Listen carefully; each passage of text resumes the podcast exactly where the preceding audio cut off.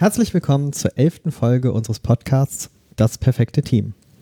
Heute ist der 10. August 2018 und wir, das sind Christian Müller und Thomas Suppes.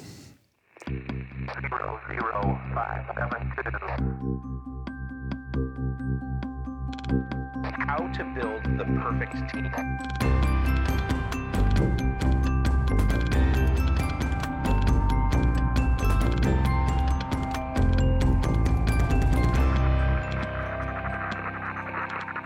Und wir sitzen hier heute zusammen mit unserem Gast, äh, Dr. Kai Ludwigs, äh, bei der Happiness Research Organization. Schön, dass wir bei dir zu Gast sein dürfen, Kai. Schön, dass ihr hier seid. Bevor wir gleich einsteigen in unser Thema für heute, was wir überschrieben hatten mit Happiness auf dem Weg zum agilen Mindset, mm, müssen wir nochmal anknopfen an Folge Nummer 9. Das ist ja jetzt schon eine ganze Weile her, Christian. Ja, leider schon eine Weile her, aber es hat eben ein bisschen gedauert, bis wir fertig waren mit unserer Verlosung. Genau, und zur Erinnerung, Folge 9, das war am 26.03., da saßen wir mit dem Till Seidel in Köln bei den äh, HR Pioneers zusammen und wir haben ein Buch verlost, beziehungsweise die HR Pioneers haben es zur Verfügung gestellt. Ganz lieben Dank nochmal dafür. Das war das Buch, wo der André Häusling mit als Herausgeber gewirkt hat, agile Organisationen, Transformationen erfolgreich gestalten. Und wir haben Gewinner und den wollen wir auch hier nochmal herzlich gratulieren und sie auch nochmal ganz kurz nennen, natürlich äh, datenschutzkonform. Felix aus Regensburg, Jan aus Stuttgart, Michael aus Berlin, Jasmin aus Ebersdorf, Lisa aus Dresden und Ralf aus Köln. Also nochmal herzlichen Glückwunsch an alle. Herzlichen Glückwunsch euch und viel Spaß mit dem Buch. Wer die Folge gehört hat, äh, im März hat es mitbekommen, wir wollten drei Bücher verlosen das waren jetzt sechs Namen. Die HR Pioneers haben aufgestockt, also da auch nochmal Dankeschön, sodass unsere Teilnehmer dann alle ein Buch bekommen haben. Genau, vielen Dank für die Teilnahme. So, jetzt verlassen wir aber den März 2018 und kommen in den heißen August äh, an. Wir sitzen ja hier äh, bei euch, Kai. Ähm, eigentlich müsste ich sagen, äh, Dr. Kai Ludwigs.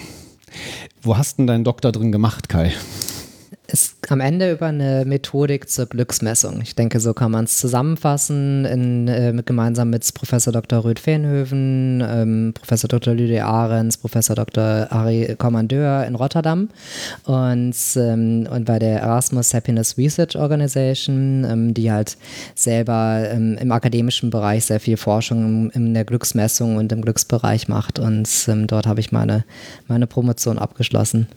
Genau, und du hast nicht nur darüber studiert, du hast Dein Hobby? Nein. Dein Studium zum Beruf gemacht, glaube ich. Ja, ja, ich glaube, so kann man es sagen. Also in dem Sinne, ja, in dem Sinne sehr viel Glück gehabt und äh, die Möglichkeit gehabt, halt doch mit sehr viel Beschäftigung mit dem Thema, jetzt mittlerweile seit 2011, 2012, dann die Möglichkeit gehabt, 2014 die, die Happiness Research Organization als ein unabhängiges Forschungsinstitut zu gründen. Und ja, mittlerweile sind wir jetzt schon über vier Jahre alt und ähm, genau, haben hier unseren, unseren Sitz in Düsseldorf und ja, haben sehr viel Freude halt an dem, was wir, was wir tun. Bevor wir, glaube ich, tiefer reingehen in, was macht ihr denn da so genau mit eurem Institut, ähm, würde ich noch mal fragen, jetzt sitzen wir ja hier heute mit einem Glücksforscher, Christian, zusammen, Happiness-Forscher, das ja, ist ja total klasse. Genau, wie da geht das überhaupt? Da können wir ihn doch endlich mal fragen, erklären es doch mal. wie geht das mit dem Glück? Was ist Glück? Mhm. Ich denke, es ist so, dass die, die OECD, also ich betitel die OECD immer wieder als so ein bisschen das McKinsey der Nationen, ähm, als, als Beratungsinstitution für die entwickelten Länder vor allem, ähm, hat in 2012 ein sehr schönes, ähm, sehr schönes Rahmenwerk veröffentlicht zur Messung von subjektivem Wohlbefinden. Und wenn man misst, geht es halt eben sehr viel auch darum, dass man definiert erstmal, was man da messen möchte. Und äh, das ist eigentlich doch was, was, äh, wo sehr viel dran ist am Ende an diesem, an diesem Rahmenwerk. Ähm, das besagt, dass subjektives Wohlbefinden, setzen wir es mal synonym mit dem Thema Glück, eigentlich aus drei größeren Konstrukten oder drei größeren Teilen besteht. Das ist einmal einfach das affektive, die affektive Balance, das heißt affektives Wohlbefinden in dem Sinne. Das heißt, ich sollte schauen, dass ich mehr positive Gefühle als negative Gefühle in einem gewissen Zeitbereich erstmal habe dabei. Ähm, geht auch viel auf dieses Thema Hedonismus noch, Jeremy Bentham mhm. ähm, und ähnliches zurück. Ähm, aber das ist ein Konstrukt. Also ich sollte viele positive Gefühle einfach haben.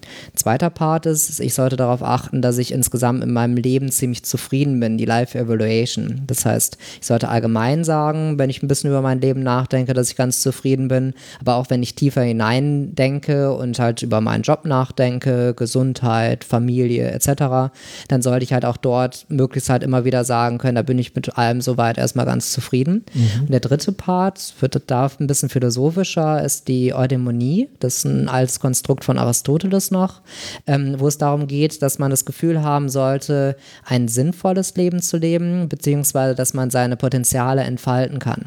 Und wenn man es so zusammenfasst, kann man sagen, jemand ist glücklich wirklich wenn er zum einen das Gefühl hat, dass er viele positive Gefühle hat, also er könnte halt einfach viel feiern beispielsweise, aber nur viel feiern selber würde nicht zwangsläufig dazu führen, dass man sagen würde, man ist mit seinem Leben auch zufrieden und mit einzelnen Domänen im Leben auch zufrieden.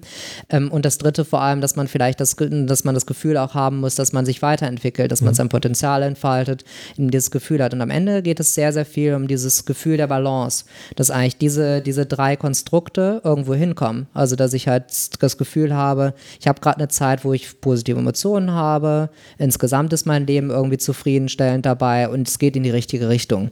Und das ist am Ende doch was, was, wie gesagt, sehr Richtung Messung von subtilem Wohlbefinden oder von Glück erstmal definiert wurde, aber wo auch so, wenn man das ein bisschen versucht für sich privat anzuwenden, als auch organisational anzuwenden oder ähnliches, ist durchaus, ist da sehr viel Wahrheit dran, dass man mhm. diese drei Konstrukte sich auf jeden Fall anschauen sollte und mir privat muss ich auch sagen, die Definition, wie gesagt, das ist schon sehr lange jetzt in meinem Kopf und ich finde, das, das, das hilft durchaus. Also das ein bisschen im Kopf zu behalten und so wird äh, ich persönlich Glück definieren. Mhm. Klingt ja auch sehr vernetzt. Also ich denke, man kann keinen der Faktoren alleine betrachten. Richtig. Ähm, mich würde ja dann im Anschluss direkt dazu noch interessieren, wie, wie du dahin gekommen bist. Also ich meine, das ist ja nun kein, kein typischer äh, Jugendtraum, ich werde mal Glücksforscher. Mhm. Klingt zwar toll, aber würde ich nicht drauf kommen und wahrscheinlich ja. die wenigsten. Ja. Also genau, also die Story dahinter ist, ich wollte, bis ich ja, 15 war, wollte ich ursprünglich Tennisprofi werden und hatte dann eine schwere Handgelenksverletzung und habe in dem Zusammenhang dann parallel äh, eine Managementschule besucht, parallel zum, zum Abitur, immer samstags. Und da ist so ein bisschen die Idee entstanden, dass ich einfach sehr, sehr breit mich aufstellen wollte, weil ich einfach viel verstehen wollte und habe dann gesagt, ich möchte Körper, Geist und Wirtschaft verstehen. Mhm. Und habe in dem Zusammenhang dann zunächst gesagt, gut, kriege ich ja schon irgendwie hin, das alles zu studieren und es ist dann am Ende dahin ausgelaufen, gelaufen, dass ich ähm, zum einen Psychologie wirklich normal an der Uni studiert habe, parallel ein Semester fern an der Fernuni Hagen BWL studiert und habe für mein, mein Studiengeld aufgebessert als Tennis- und Fitnesstrainer und habe Ernährungstrainerscheine gemacht und Fitnesstrainerscheine gemacht und ähnliches. Und dadurch hat das schon alles gemacht, aber halt so in dem bürokratischen Rahmen, wie das so in unserer Gesellschaft klappt. Und das Problem ist aber, dass man dann so Richtung Ende, Ende des Bachelors, so 2011, 2012 rum, war es bei mir der Punkt, dass ich den Eindruck hatte, es fehlt fehlt so ein bisschen, ich hatte ein gutes Wissenschaftsbild für mich entwickelt, äh, da komme ich jetzt gleich drauf, aber es fehlte so ein bisschen das, das, äh, das große Ganze und eben so diese Mischung, wie mhm. finde ich die Mischung aus diesen interdisziplinären Feldern und ähm, so war es der Punkt, dass für mich im Deutschen ist sehr schön erklärbar, bedeutet es bei Wissenschaft darum, halt Wissen zu schaffen mhm. und ich möchte Wissen schaffen, um die Wahrscheinlichkeit zu erhöhen für bessere Entscheidungen. Also als Unterstützungsfunktion für Forschung in dem Sinne. Nur dann ist halt immer das Fragezeichen, was ist denn jetzt eine richtige Entscheidung? Oder wohin, wofür brauche ich jetzt Daten halt, um das zu machen? Und da bin ich dann halt eben auf so ein Thema wie Wohlbefinden, auf Lebensqualität, Glück gekommen, weil es halt für mich das Ganze sehr reingefasst hat, weil es eigentlich kaum einen Anwendungsfall gibt, wo man sagen würde, dass es nicht zumindest ein Indikator auf den man entscheiden möchte oder der wichtig ist, weil es halt irgendwo immer mit hineinspielt. Und teilweise sagen halt sehr viele Leute halt auch, das ist vielleicht der entscheidende Indikator, auf den es, auf den es ankommt. Und das hat für mich halt eben dann den Ausschlag gegeben, mich sehr viel mit diesem Thema zu beschäftigen, habe dann einfach sehr viel gelesen, 2011, 2012 und habe dann halt vor allem seit aus einer sehr experimentellen Ausbildung heraus, gerade im Psychologiestudium, halt ein bisschen Probleme gehabt mit der, mit der Datenqualität, ähm, auf, mhm. auf der viele dieser Paper geschrieben wurden. Ähm, ähm, weil es häufig eigentlich nur darum ging, um den Unterschied von Person zu Person, weil die mhm. Datenquellen meistens höchstens Panel-Daten waren, wo Leute einmal im Jahr gefragt werden, wie zufrieden sie sind mit ihrem Leben zum Beispiel.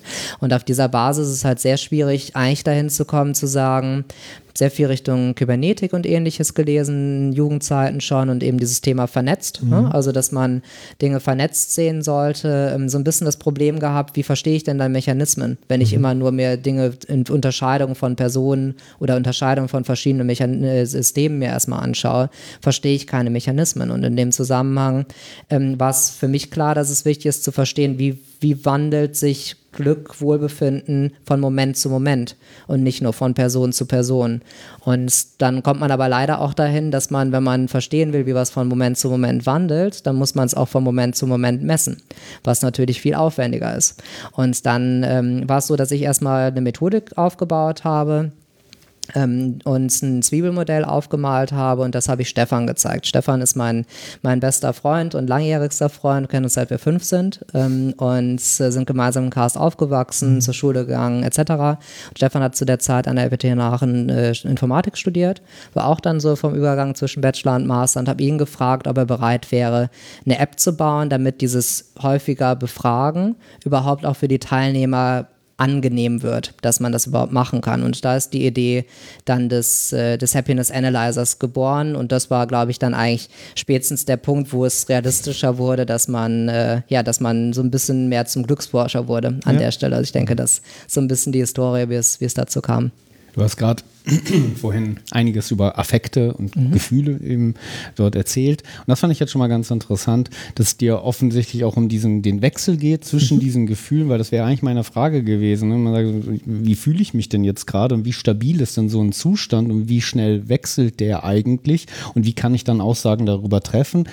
Dann auch noch interpersonell. Ja es scheint ja immer eine sehr subjektive, individuelle Sache zu sein. Jetzt sind wir Menschen ja auch ausgestattet mit Mimik, mit Gestik. Mhm. Wir lernen ja auch alle, ne, so die Bedeutung sind vielleicht nur 70 Prozent oder noch weniger, die ich halt über Sprache oder ja, mhm. über den Begriff transportiere und ganz viel transportiere ich irgendwie anderweitig. Äh, nonverbal. Mhm. Aber Darauf zielt ja genau eure Datenmessung offensichtlich ab. Die Daten, also mehrmals zu messen oder diesen Übergang hinzukriegen, das mhm. musst du uns noch genauer erklären, genau. wie geht das? Also das Wichtige, nochmal dieser Unterschied, wenn ich, wenn ich nicht mehrfach messe, kann ich ja gar nicht verstehen, wie sich etwas verändert. Ne? Also das ist eigentlich der, der, der Kernpunkt, den man sich erstmal deutlich machen muss. Wenn der Abstand vor allem halt zu lang ist, passieren viel zu viele Dinge dazwischen. Genau, dann sieht es wahrscheinlich so aus, aber in Wirklichkeit war es irgendwie ein Zickzack. Genau, und dann verbessert sich auf einmal alles. Und auf der Basis haben wir genau das Problem, dass man dann auf einmal vielleicht auch falsche Informationen hat, um mhm. Entscheidungen zu treffen auf Basis von Forschung. Und deswegen ist es halt wichtig, dass man an möglichst vielen Momenten misst, an verschiedenen Momenten dabei. Ähm, das Thema dann aber auf interpersonelle Unterschiede zu kommen, nicht nur intrapersonelle Unterschiede, ähm, ist vor allem der Punkt der Masse. Also da geht es am Ende eigentlich pur um Statistik. Wenn mhm. ich halt über eine größere Masse dann auf einmal in diesen Zeitpunkten Unterschiede finde hierfür, dann geht es am Ende darum, ist es halt ein signifikanter Unterschied oder ist es ein zufälliger Unterschied. Also es geht einfach um Zufallseinschätzung, wie sehr halt eben solche Dinge dann auf Zufall beruhen, eher nur intrapersonell bei einzelnen Personen passiert sind oder dass sie doch auf bestimmte Einflussfaktoren wie einer veränderten ökonomischen Situation, wie einer wie im Training oder ähnliches halt eben dann darauf zurückzuführen sind. Und das auf einmal dann halt äh, die Möglichkeit gibt, dass man auch Mechanismen verstehen kann, wie Glück überhaupt entsteht oder wie sich Glück überhaupt verändert. Was genau dieser Schritt war, den wir gehen wollten mit dieser nächsten, mit dieser anderen Methodik, einfach Glück besser erklären zu können, mehr Varianz erklären zu können von Glücksveränderungen und auf der Basis einfach bessere Entscheidungen treffen zu können, wieder zurückkommt auf dieses Wissenschaftsbild kurz zum Thema Messen. Jetzt kam gerade schon mal App, aber wir reden hier nicht von irgendeinem neuronalen Interface. Wie ja. genau geht Messen bei euch? Genau, es ist gerade in der Grundversion, muss man sehen, das war 2012 zu 2013. Ähm, die, die App, die wir dann halt primär evaluiert haben auf der Basis, halt im Rahmen meiner, meiner Promotion, ähm, ist es halt ziemlich simpel, wenn man das so sagen, sagen will. Also wenn man das mit heutigen Standards sieht. Das, was man macht, ist, äh, man kriegt im Rahmen der Messung, die wir dort vorgenommen haben, als Teilnehmer, macht man erstmal ganz am Anfang einen normalen Fragebogen. Also man lädt eine App runter, macht den Fragebogen dann eben halt mobil Mail auf dem, auf dem Handy. Ähm, ein paar Minuten eben zu dem Thema subjektives Wohlbefinden, Konstrukte, die ich, die ich eben schon mal genannt habe im Rahmen der Definition. Und von da aus geht es aber dann darum, mehr auf das Momentane zu gehen. Das heißt, man macht einmal am Tag ein Glückstagebuch, basierend auf einer Methodik von Nobelpreisträger Daniel Kahnemann, ähm, wo es darum geht, die Day Reconstruction Method zu nutzen. Das heißt, man fast am Ende des Tages oder am nächsten Tag den, den vorangegangenen Tag zusammen mhm. in Episoden, also was man wann, wo, mit wem gemacht hat. Und dann überlegt man sich, wie habe ich mich dann da gefühlt. Mhm. Und dann ist man schon ein bisschen näher dran an dem Momentan und hat vor allem sehr viel Kontextinformation. Und dann geht es um ein drittes Level. Ähm, und das sind eben, man nennt das Experience Sampling, also halt im Moment selber direkt Leute zu fragen. Und da ist halt ein Smartphone, weil es halt direkt bei uns ist, einfach eine sehr schöne Variante. Das heißt, dort piept das Handy einen viermal am Tag kurz an und fragt halt kurz, okay, wie geht's dir gerade, was machst du gerade, mit wem und wo? Und das ist halt das, was machst du gerade, mit wem und wo sind vorgegebene Antwortoptionen. Mhm. Ich kann auch was eigenes eintippen, aber es dauert dann halt 20, 30 Sekunden, wo ich halt kurz draufklicke und es wiedergebe. Und quasi als Dankeschön für die Teilnahme bekomme ich selber eine grafische Analyse darüber, sodass mein Bewusstsein sich steigert, ähm, was mich jetzt glücklich mhm. macht oder wo ich jetzt glücklich bin und wo ich eher nicht glücklich bin. Und das ist eigentlich in dem Sinne der, der Rahmen dafür gewesen. Mit der Methodik haben wir in Summe ein bisschen mehr als eine Million Millionen Glücksdatenpunkte halt gesammelt, halt in verschiedenen White-Label-Lösungen, mhm. äh, die wir für verschiedene Studien dann entwickelt haben. Nutzt man auch so im Bereich ähm, Selbstführung, würde ich mal sagen, oder mhm. emotionale Intelligenz. Punkt eins, überhaupt erstmal ein Bewusstsein dazu schaffen, wo bin ich denn eigentlich? Also ich beauskunfte mich selber. Ja. Mhm. Und ich halte das Ganze dann eben auch fest. Ähm, aber jetzt so, hat das nicht auch ganz viel mit Hormonen zu tun oder mit irgendwelchen Ausschüttungen in meinem Gehirn, wie ich mich gerade so fühle? Mhm. Genau, aber das Spannende ist ja, am Ende ist natürlich, sind diese ganzen neuronalen Themen sind super interessant. Aber man muss ja am Ende sehen, dass es doch auf das Gefühl ankommt. Also ich kann halt medizinisch super gesund sein, also auf einer gewissen Ebene, aber ich kann mich vielleicht trotzdem anders fühlen. Mhm. Und ähm, das ist was, was man, es klingt immer so ein bisschen oldschool, also dieses Thema, Leute zu fragen, was sie denken und wie sie sich fühlen. Aber es ist noch immer, habe ich eine riesen Blackbox, wenn ich halt nur in das Neuronale reingehe, wirklich noch die, das Verständnis zu haben, was Leute eigentlich wirklich denken und was sie fühlen. Das kann ich darüber noch immer nicht erklären. Es geht mir andersherum, dass ich halt etwas validieren kann und, und unterstützen kann, was Leute gesagt haben oder gesagt haben, wie sie sich fühlen. Dadurch, dass ich neuronales biologisches Feedback einhole dazu, ob das dazu passt. Aber andersrum ist die mhm. Übersetzung eben halt immer mit einer großen Blackbox. Mhm. Ich habe immer viele Dinge, die ich dann nicht weiß an der Stelle. Und ähm, deswegen ist dieses Thema auch in sich selber reinzuhören und selber ein Bewusstsein dafür zu bekommen, sehr, sehr wertvoll, was halt eben auch dieses Thema, dass man gefragt wird und sich selber dann Sachen einträgt, eigentlich auch deutlich wertvoller aus meiner Sicht macht, als jetzt ein Activity Tracker, der einen halt nur implizit misst und dann halt von da aus die Informationen gibt, die du halt dann zwar einmal bekommst, aber es kommt quasi nie wieder was Neues aus dir raus. Und das ist eben was, was halt, ähm, was, was eben so Tagebuchvarianten oder solche Befragungen Übertragungsvarianten eigentlich dann doch ein bisschen nachhaltiger machen, auch vom Effekt her sehr wahrscheinlich nachhaltiger machen halt für die Personen. Selbstvermessung ist ja auch hip, ist ja auch mhm. gibt es ja auch viele Apps dazu und ich, auch viele äh, Erweiterungen dazu. Ich könnte ja. ja. jetzt das noch kombinieren mit meiner Herzfrequenz, mhm. mit meinem Blutdruck, mit meiner Temperatur, irgendwie so etwas. Habt ihr an so Sachen schon mal gedacht oder ist das für euch? Haben wir auch gemacht. Also es gibt einige Studien, wo wir, wo wir implizite Messungen mit ergänzt haben.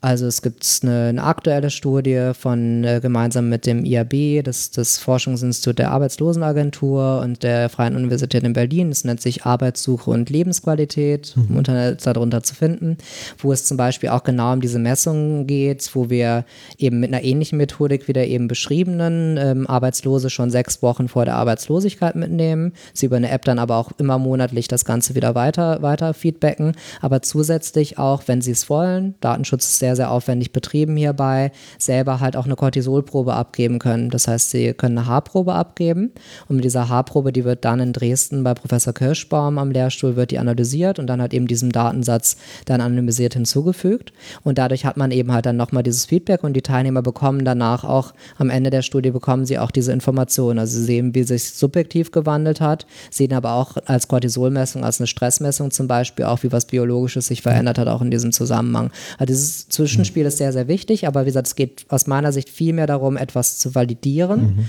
anstatt zu sagen, oh, du warst bestimmt sehr gestresst, weil dein Cortisol-Level unheimlich hoch war. Dann weiß ich noch immer nicht, was hat dich gestresst ne, an der Stelle, was ich aber halt in einem Fragebogen herausfinde ne, mhm. oder herausfinden kann. Es ist ja wahrscheinlich auch so, ist zumindest meine Vermutung, dass der Cortisol-Level zwar Stress anzeigt, aber nicht unbedingt heißt, äh, das heißt, dass ich unhappy bin, eventuell. Genau. Genau, und das, das sind eben, also es gibt schon halt einige, die Korrelationen sind doch relativ stark in dem Bereich, mhm. also speziell jetzt nicht zu Speichelcortisol, aber zu Haarcortisol. Mhm.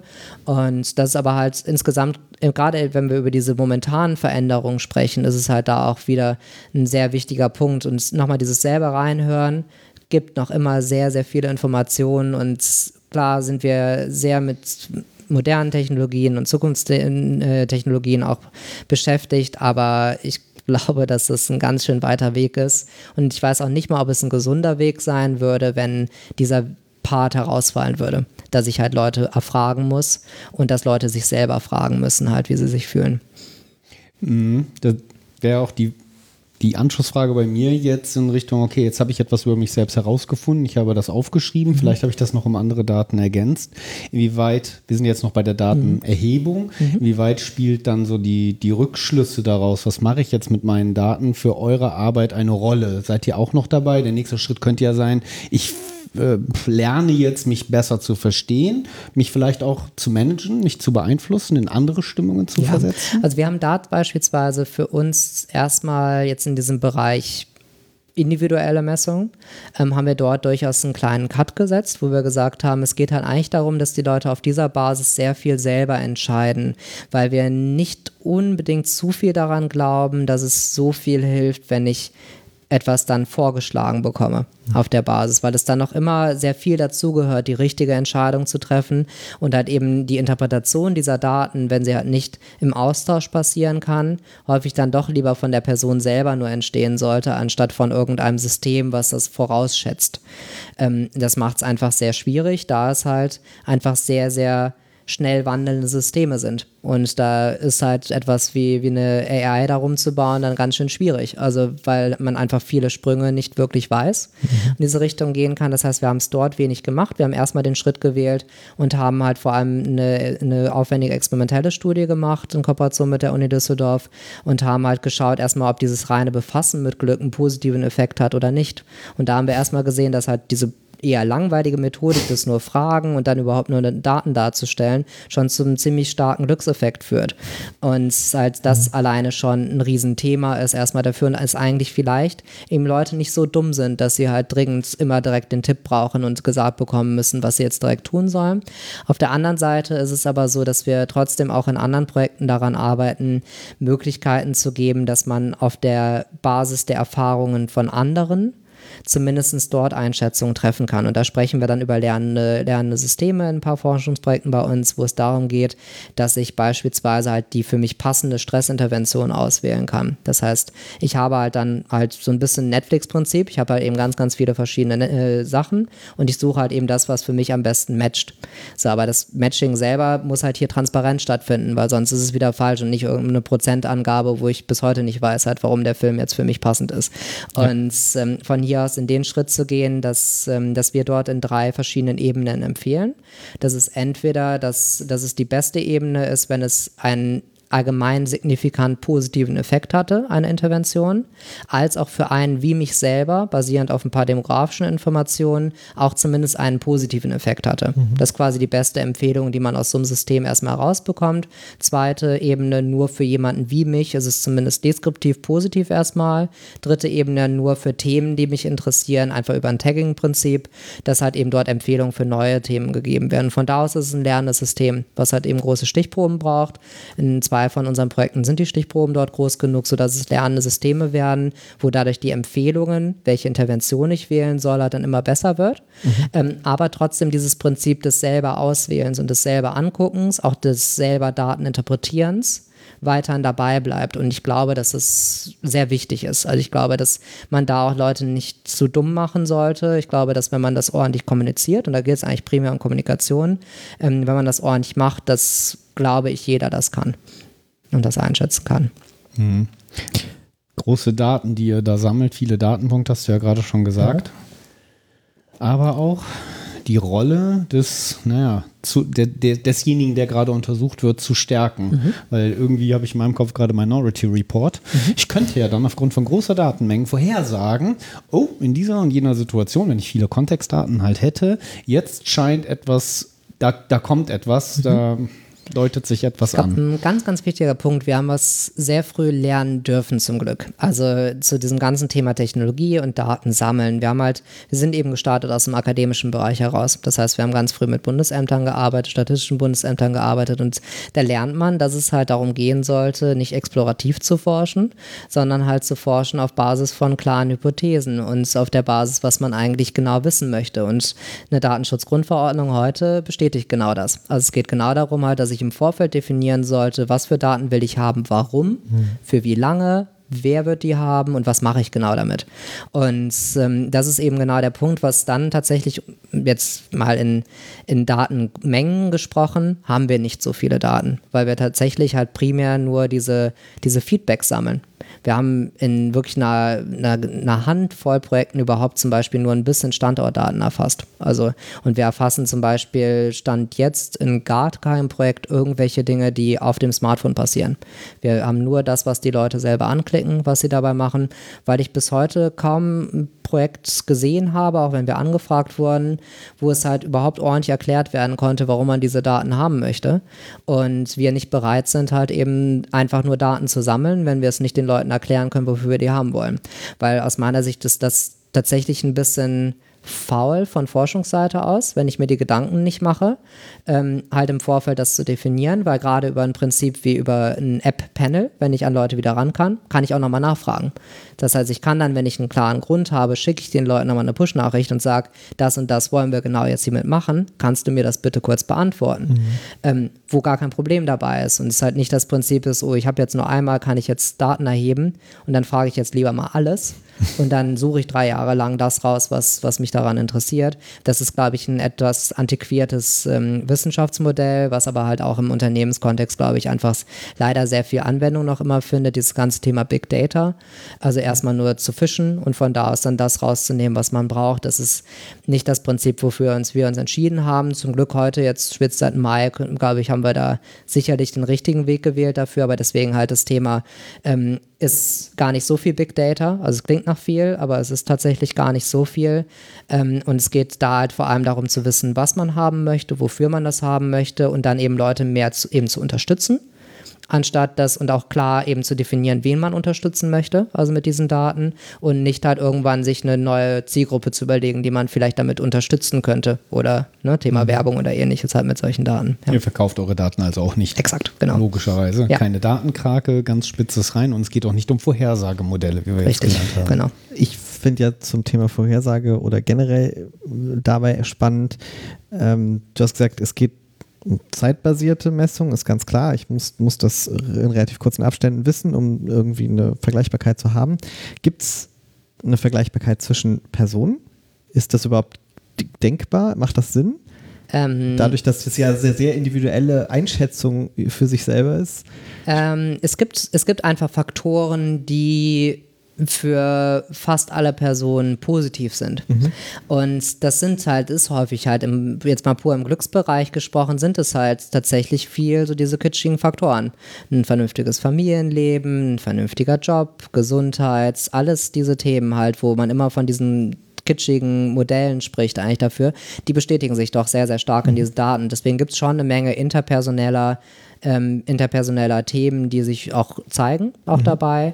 Aber wir genau sagen, es geht halt darum, auch diese eher individuelleren Themen genau zu verstehen, weil sich dort dann gerade im Interventionsbereich halt wirklich die Spreu vom Weizen trennt, weil man einfach, glaube ich, in genügend äh, sowohl HR-Interventionen als auch Coaching-Interventionen oder ähnliches als Beispiel unheimlich viel sieht, wie und wie sich die Response äh, variiert, je nachdem halt eben, welche Person das macht. Und dadurch ähm, merkt man, wie definiert und wie einzeln das teilweise sein muss, man nicht eben eine Lösung für alle verwenden kann. Du hast von kitschigen Systemen gerade geredet. Wenn wir jetzt die Bedarfspyramide von Maslow nehmen, Mhm. ist das ein kitschiges System? Modell? Heute ja, würde ich sagen. Also kitschig ist, ich glaube, ich, ich weiß, ich glaube, das ich nutze den Begriff nicht unbedingt richtig, glaube ich, aber in dem Sinne einfach ein sehr, nennen wir es mal, gesellschaftsübliches Modell. Und, ähm, und eben halt sowohl die Modelle, das Modell, was ich eben aufgezeichnet habe, auch etwas wie Maslow ist halt eben gerade über die Verbreitung ähm, irgendwie so eingebrannt auch in eine Gesellschaft, dass man auch so denkt ne? und das Ganze auch so aufbauen. Und das Schöne ist aber daran, glaube ich, dass man auch sehr viel damit erklären kann. Also das ist halt weiterhin der Fall. Also klar, das hat eben seine Schwächen, das Modell. Ne? Das, ich glaube, das wissen wir alle. Vielleicht aber, kannst du es nochmal ja. kurz erläutern, was er da eigentlich gemacht hat? Was Maslow gemacht Maslow hat. gemacht hat, genau. Ja, also generell einfach in dem Sinne Pyramidenmodell zu schauen, halt eben, was sind die Basisbedürfnisse, von da aus weitere Bedürfnisse eben in der Pyramide aufzubauen und zu sagen, wenn ein Bedürfnis befriedigt ist, geht es zum nächsten Bedürfnis. Neben dieses Lineare halt in dem Sinne ja dann klar, ähm, klar kritisiert wurde, auch zu Recht kritisiert wurde, aber es in dem Sinne trotzdem Modelle sollten Modelle sein. Und das Schöne daran ist, dass es ein Modell ist, was einfach leicht verständlich, leicht erklärbar ist. Und ich glaube, wenn man das mit so ein bisschen Hirngrips noch, noch ergänzt dabei und weiß, dass es nicht immer nur ein Sprung von dem einen zum anderen ist, dann ist es einfach was, was man, glaube ich, leicht im Kopf behalten kann. Und ich glaube, deswegen ist es auch in eigentlich noch heute fast jeder Management-Präsentation, glaube ich, immer wieder mal zu finden und wird immer wieder mal herangezogen. Ja, muss man sich auch klar machen, wie alt das eigentlich schon ist. Ne? Ich glaube, die so 50er, in den 40er, ne? ja, 40er, 40er sogar 50er, schon. Ja. Und so diese Selbstverwirklichung steht dann eben ganz oben, aber die physischen oder Sicherheit. Und da kommt nämlich, deswegen kam ich auch gerade kitschig, weil Love oder ne, so mhm. Zusammenhalt sozialer Zusammenhalt, das ist, taucht ja auch auf, mhm. eben in, in dieser äh, Pyramide. Und mhm. ich habe das noch nicht gehört, diese kitschigen Modelle, deswegen muss ich da mal gerade nach. ja, finde ich, find ich gut. so, wir sind abgeschwoffen. Wo waren wir gerade? ähm, ja, wir waren viel beim Thema, beim Thema Glück einfach allgemein. Wir haben darüber gesprochen, wie ich überhaupt zu dem Thema Glücksforscher, Glücksforschung gekommen bin. Das hatten wir, glaube ich, dabei und ähm, haben Glück ein bisschen definiert. Und ich glaube, jetzt ähm, ist es halt, wir haben noch nicht so viel über Anwendung vor allem gesprochen, glaube ich. Ne? Genau, wäre jetzt so diese Überleitung. Ich glaube, das können wir jetzt auch mal äh, reingehen, ähm, was ihr genau macht. Du hast jetzt schon einige Sachen so fallen lassen mhm. und ich meine mich zu erinnern, dass es gerade vor allem ging um Forschungsgeschichten. Mhm, genau. Was ist denn so das Tätigkeitsfeld eures Instituts? Genau, also in dem Sinne muss man sagen, aus dieser Glücksmessungs-App Apps-Idee damals ähm, ist erstmal einfach über, ähm, über den, den Hinweis von Professor Dr. Röd Fernhöven, eben meinem Doktorvater von Uni Rotterdam, kam der Hinweis zu sagen, okay, man kann das akademisch machen oder man kann eben auch schauen, dass man durchaus das Ganze auch in eine Anwendung bringt. Und er hat im Januar 2014 Stefan und mir eben gesagt, okay, ähm, es wäre sicherlich sinnvoll, halt, wenn es so ein Institut geben würde, was halt wirklich sehr anwendungsorientiert auch forschen würde. Das haben wir uns ein bisschen durch den Kopf gehen lassen und haben dann im Juli 2014 Ende unserer Studiengänge dann gegründet.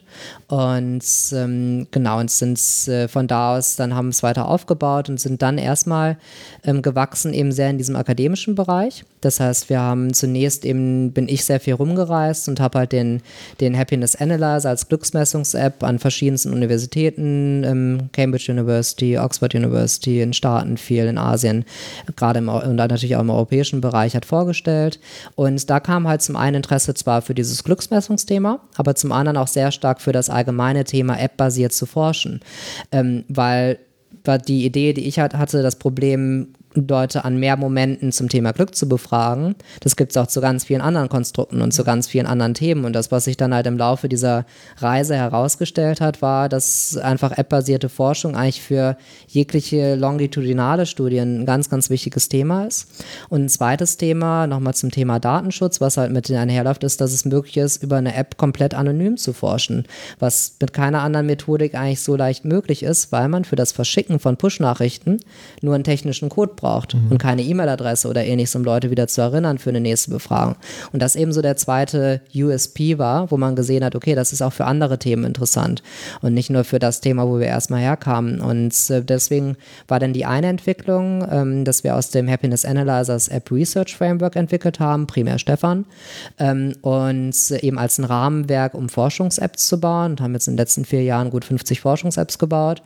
Ähm, das ist eben das eine große Tätigkeitsfeld, also für Universitäten und öffentliche Institutionen, ähm, halt vor allem für eher nerdige akademische Studien primär ähm, halt dort Forschungs-Apps zu bauen, wo unser Job eigentlich auch dort endet, dass wir Forschern dann die Möglichkeit geben, diese Daten zu exportieren. Wir aber mit der Analyse als auch dem Reporting dieser Daten eigentlich dann nichts mehr zu tun haben.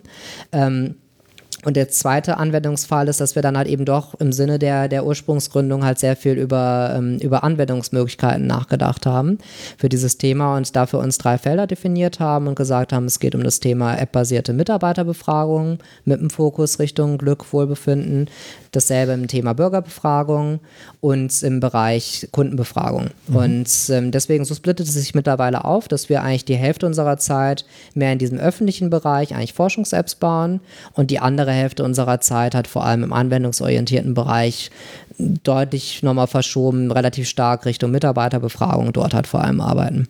Mhm. Wie wichtig sind denn glückliche Mitarbeiter? Ich glaube, dass glückliche Mitarbeiter gerade wenn wir jetzt mal über Deutschland momentan sprechen, halt enorm wichtig sind. Weil wenn man sich anschaut, wie, wie gering die Arbeitslosenquoten sind beispielsweise, ist es ganz schön schwer, zum einen neue, gute Mitarbeiter zu finden oder überhaupt Mitarbeiter zu finden. Also wenn man erstmal von dieser Perspektive geht, glückliche Mitarbeiter sind sehr wichtig, um Fluktuationen zu minimieren. Ähm, das zweite Thema ist, glückliche Mitarbeiter, gibt sehr viele Studien zu, haben einfach geringere Krankenquoten. Das heißt, ich schaffe es halt eben, dort einfach komplette Ausfälle zu vermeiden. Und es gibt halt auch zahlreiche Studien, die mittlerweile auch durchaus gut validiert, glaube ich, durchaus zeigen, dass auch glückliche Mitarbeiter auf jeden Fall auch produktiver sein können. Und es sind eine Menge sehr starke Argumente, die man, glaube ich, hat. Also wo man sagen kann, es macht vielleicht Sinn, halt durchaus dort anzusetzen und nicht wie in vielen, äh, in vielen Modellen halt, dass es eher nur um das Thema Engagement geht, weil man mhm. sagt, man fragt Mitarbeiter mal, ob sie eigentlich motiviert sind zu arbeiten oder um das Thema Commitment und weil man fragt, Hast du Lust zu gehen eigentlich jetzt momentan oder hast du noch vor zu bleiben? Wenn man es mal in Deutsch ausdrückt, ähm, ist es ein bisschen kurz gefasst, weil es dort halt wirklich dann eigentlich nur um den sehr direkten Management-Fokus geht, dass ich halt mich wirklich nur nach den beiden Fragen interessiere, die mich direkt interessieren. Aber eigentlich, wenn ich das Ganze mal ein bisschen erweitere und eben darüber nachdenke, wie glücklich meine Mitarbeiter sind, wenn man sich dort eben dann mal ein bisschen in die Forschungsliteratur eindenkt ähm, und überhaupt auch in dieses Mindset mal eindenkt, glaube ich, dass man das relativ leicht verstehen kann, dass es ein vielleicht besserer Ansatzpunkt sein könnte, als halt eben der sehr direkte Ansatzpunkt auf Themen wie Produktivität, Engagement, Commitment. Das klingt erstmal ein bisschen wie Symptombeobachtung dann. Mhm, genau. Während das andere dann eher das, das, ja. das wirkliche Angehen des Kerns ist. Ja. Inwiefern ist dieses Denken in, in, der Unternehmenswelt schon so angekommen? Ist das schon so normal? Sehr, sehr verschieden, würde ich sagen, in unserem, äh, in unserem Klientenkreis. Und das geht halt bei uns wirklich von ganz von kleineren mittelständischen Industrieunternehmen zu großen, sehr modernen Unternehmen wie, wie Amazon beispielsweise oder Accenture oder ähnliches. Und dort ähm, gibt es sicherlich ohne jetzt zu sagen, wo es moderner oder anders ist, das variiert tatsächlich auch sehr stark, ähm, ist es einfach so, dass es sehr, sehr stark variiert. Also in, in diesem Zusammenhang. Und ähm, auf der Basis muss man sehen, dass äh, ich habe das mal so ein bisschen für mich zusammengefasst und habe gesagt, die meisten sind weg von dem Thema, zumindest halt dieses Ausdrücken von dem Thema HR gleich Human, Human Resources. Also es nur als eine Ressourcenmanagement zu sehen. Ähm, sicherlich nennen es auf jeden Fall sehr viele so, dass sie sagen, HR ist Human Relations ähm, oder Human Relationship Management an der Stelle, wo es halt dass zumindest die alle eigentlich mittlerweile schreiben. Ich glaube, die meisten es auch durchaus so sehen, dass halt eben gut zusammengearbeitet werden sollte, halt ein Beziehungsmanagement dargestellt werden sollte. Aber vielleicht kann man HR, vielleicht eine sehr sehr ähm, extreme Position, aber jetzt mal vom Glücksforscher gesprochen, auch sagen, HR ist Happiness Research. Das heißt, in der Definition, die ich ganz am Anfang mal verwendet habe, es halt vielleicht darum gehen sollte, wirklich zu schauen, wie kann sich, wie kann sich die, können sich die Mitarbeiter entfalten, wie können sie ihr Potenzial idealerweise ausnutzen und wenn man dort halt eben auf Modelle, man hört viel von Google, man hört viel von Apple, wir haben auch halt eben andere Unternehmensbeispiele, wo sicherlich so ein Mindset durchaus schon herrscht, wo es einfach darum geht zu sagen, sagen, wir wollen, dass ihr euch entfalten könnt. Mhm.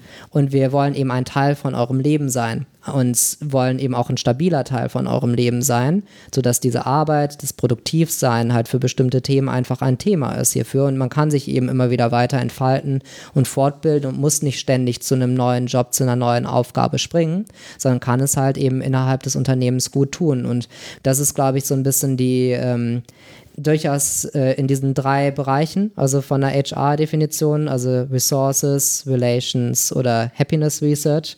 Äh, an der Stelle ähm, ist es, glaube ich, schon was, was sehr schwankt ähm, und ähm, einfach ist auch die Frage ist, ob es für jedes Unternehmen das Ziel sein muss, immer Richtung HR gleich Happiness Research oder auch nur Human Relations zu gehen. Es gibt sicherlich einfach auch Modelle, wo es rein wirtschaftlich sinnvoller ist es wirklich nur als Ressources zu sehen. Solange ich halt eben genügend Ressourcen habe, diese austauschen kann, dabei wandeln kann, gibt es leider halt, wenn man das ökonomisch durchrechnet, vielleicht in Deutschland ein bisschen schwieriger, aber gerade wenn man sich das im amerikanischen Raum beispielsweise vorstellt, durchaus Modelle, wo die rein ökonomische Rechnung sicherlich sehr schwierig ist, dass sich eben diese Effekte, die ich eben genannt habe, halt wirklich lohnen dafür oder ich nicht einfach halt die Mitarbeiter austausche an der Stelle und halt eher halt über, über Druck arbeite an der Stelle. Daher ist es sicherlich was, wo man natürlich mit einem Mindset, was, was von meiner Seite aus hier, glaube ich, auch, auch rauskommt, sicherlich natürlich sehr stark Richtung etwas modernere Entwicklungen hierbei geht.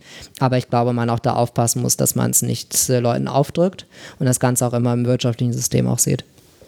Du sprichst von so einer Veränderung eines Berufsbilds, glaube ich. Mhm. Ne? HR als Happiness Research habe ich jetzt so noch nicht gehört. Vielen Dank.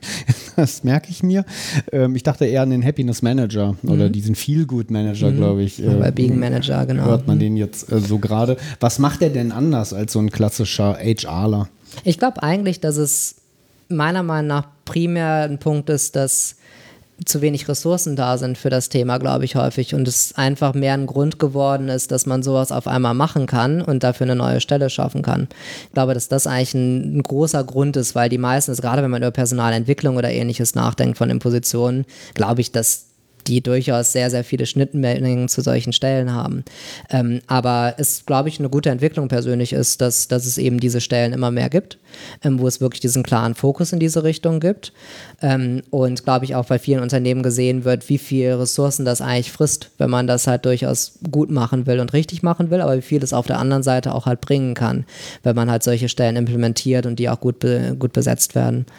Du hast ja gerade schon aufgerissen, so diesen, vielleicht macht das ja nicht in jedem Kontext Sinn, ne? also mhm. das Kontextualisieren. Ne? An, an, mancher Stelle mag das sinnvoll sein, das als Happiness Research zu sehen, an anderen Stellen reden wir noch von Ressourcen oder einer Optimierung. Ich könnte mir vorstellen, vorhin fiel das Wort kitschig. Mhm. Ähm, ich möchte nochmal esoterisch nochmal mit hier reinbringen mhm. wollen. Ich könnte mir vorstellen, dass es auch die eine oder andere Abwehrhaltung gibt, die auch deinen Ansatz gar nicht verstehen und gar nicht verstehen, was das denn bitte jetzt hier soll. Die Leute sollen doch ihren Job machen. Genau. Die sollen doch ihre, ihre intrinsische Motivation aus der Schaffung ihrer Arbeit äh, ziehen. Was brauchen die denn da noch mehr? Genau.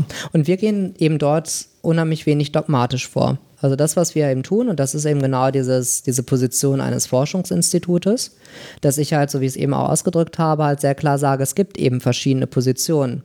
Und unsere Situation ist halt, wir wollen unterstützen. Wir wollen mhm. Entscheidungen unterstützen für die jeweiligen Ziele, die dort halt erstmal bestehen. Und die Ziele können halt gerade im Ökonomischen halt sehr, sehr verschieden sein. Also in welche Richtung sich das Ganze dort entwickelt und was dann auch vielleicht das richtige Ziel oder die richtige Entscheidung ist. Und deswegen sind wir eben halt in dem Bereich der Mitarbeiterbefragung, geht es halt darum, dass wir primär Informationen schaffen wollen. Das heißt, wir gehen halt in die Situation, dass es überhaupt den Austausch von den Mitarbeitern gibt, dass Mitarbeiter das Feedback geben können, wie sie sich fühlen, zu bestimmten Themen Feedback geben können und ähnliches. Und das überhaupt dann aufzeigt, ist da ein Bedarf. Wenn ich halt in dem Sinne vielleicht im Unternehmen bin und halt primär halt Ressourcen manage und halt die Mitarbeiter damit zufrieden sind und halt eben ihren Job auch gerne machen, ein bisschen auf Arbeitssicherheit oder ähnliches achte, dass die Sachen in Ordnung sind und halt dort eine vernünftige Zufriedenheit erreiche, dann muss ich ja nicht alles umkrempeln.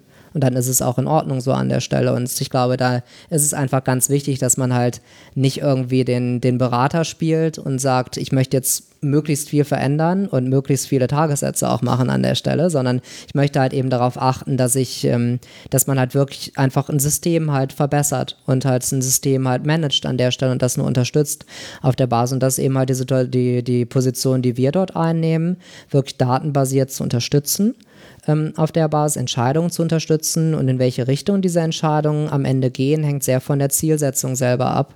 Und die sollte meiner Meinung nach von einem Institut, wie wir das sind, nicht direkt vorgegeben werden. Ganz konkret gesprochen, wir schlagen vor, Glück, Wohlbefinden und ähnliches bei Mitarbeitern zu, abzufragen, aber wir weigern uns auch nicht, das nicht zu tun wenn es halt eben darum geht, dass ein Unternehmen sagt, nee, mir reicht das halt nach Motivation zu fragen und nach ähnlichen Themen zu fragen, weil das ist meine, meine Zielsetzung erstmal dabei, gehe ich nicht dogmatisch vor und sage, nee, das muss aber so.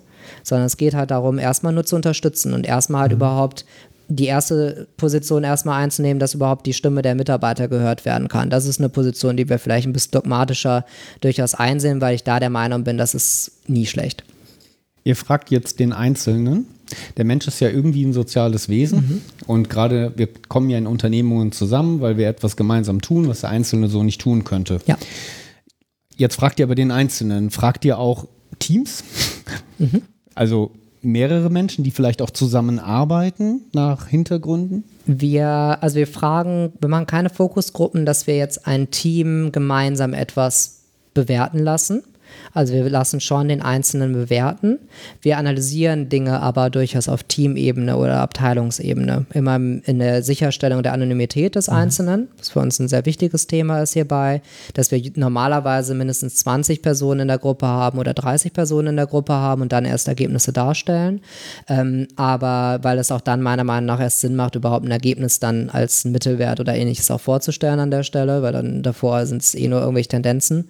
Ähm, und und äh, daher auf dieser Basis, glaube ich, sehr wichtig ist, dass man ähm, dass man durchaus halt auch Teams sieht und auch die Unterschiede dann in Teams sieht. Ne? Also halt ein sehr gutes Team oder das perfekte Team zu sehen und dann eben halt, ähm, halt Teams zu sehen, wo es vielleicht halt mehr Potenzial gibt, halt noch Dinge zu verbessern, dass man diese Unterschiede auch sehen kann und auch analysieren mhm. kann dabei. Also deswegen, Teamebene ist bei uns ein Thema, genauso wie aber auch andere demografische Unterschiede halt auch bei Personen, die dann auch ähm, als einfach als Analyseeinheit in dem Sinne mit übernommen werden.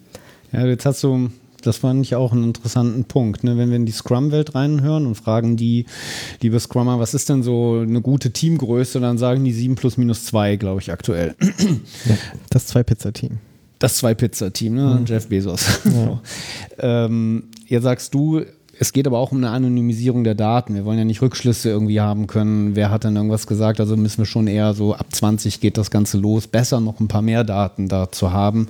Also so richtig auf Scrum-Team-Ebene lässt sich dann damit auch nicht arbeiten. Das ist was, was wir sehr wenig machen. Es kommt sehr auf die Themen einfach an, die ich abfrage. Ne? Und das, mhm. das ist, glaube ich, dort eine Ebene, die man sehen muss. Man muss sehen, welche Position man auch von als Befrager dort dann auch einnimmt. Ähm, ich kann eben was über ein, ein Produkt wie Office Vibe zum Beispiel Beispiel halt Abfragen auf einer Teamebene dabei und habe halt ja, eine gemischte bis gar keine Anonymität, wenn man es mal im, im, Detail sich dann anschaut bei den eben bei den Themen. Oder ich kann halt eben dahin gehen und kann eben halt ganz klar sagen, das, was hier passiert, ist dann anonym und das stellen wir auch sicher an der Stelle.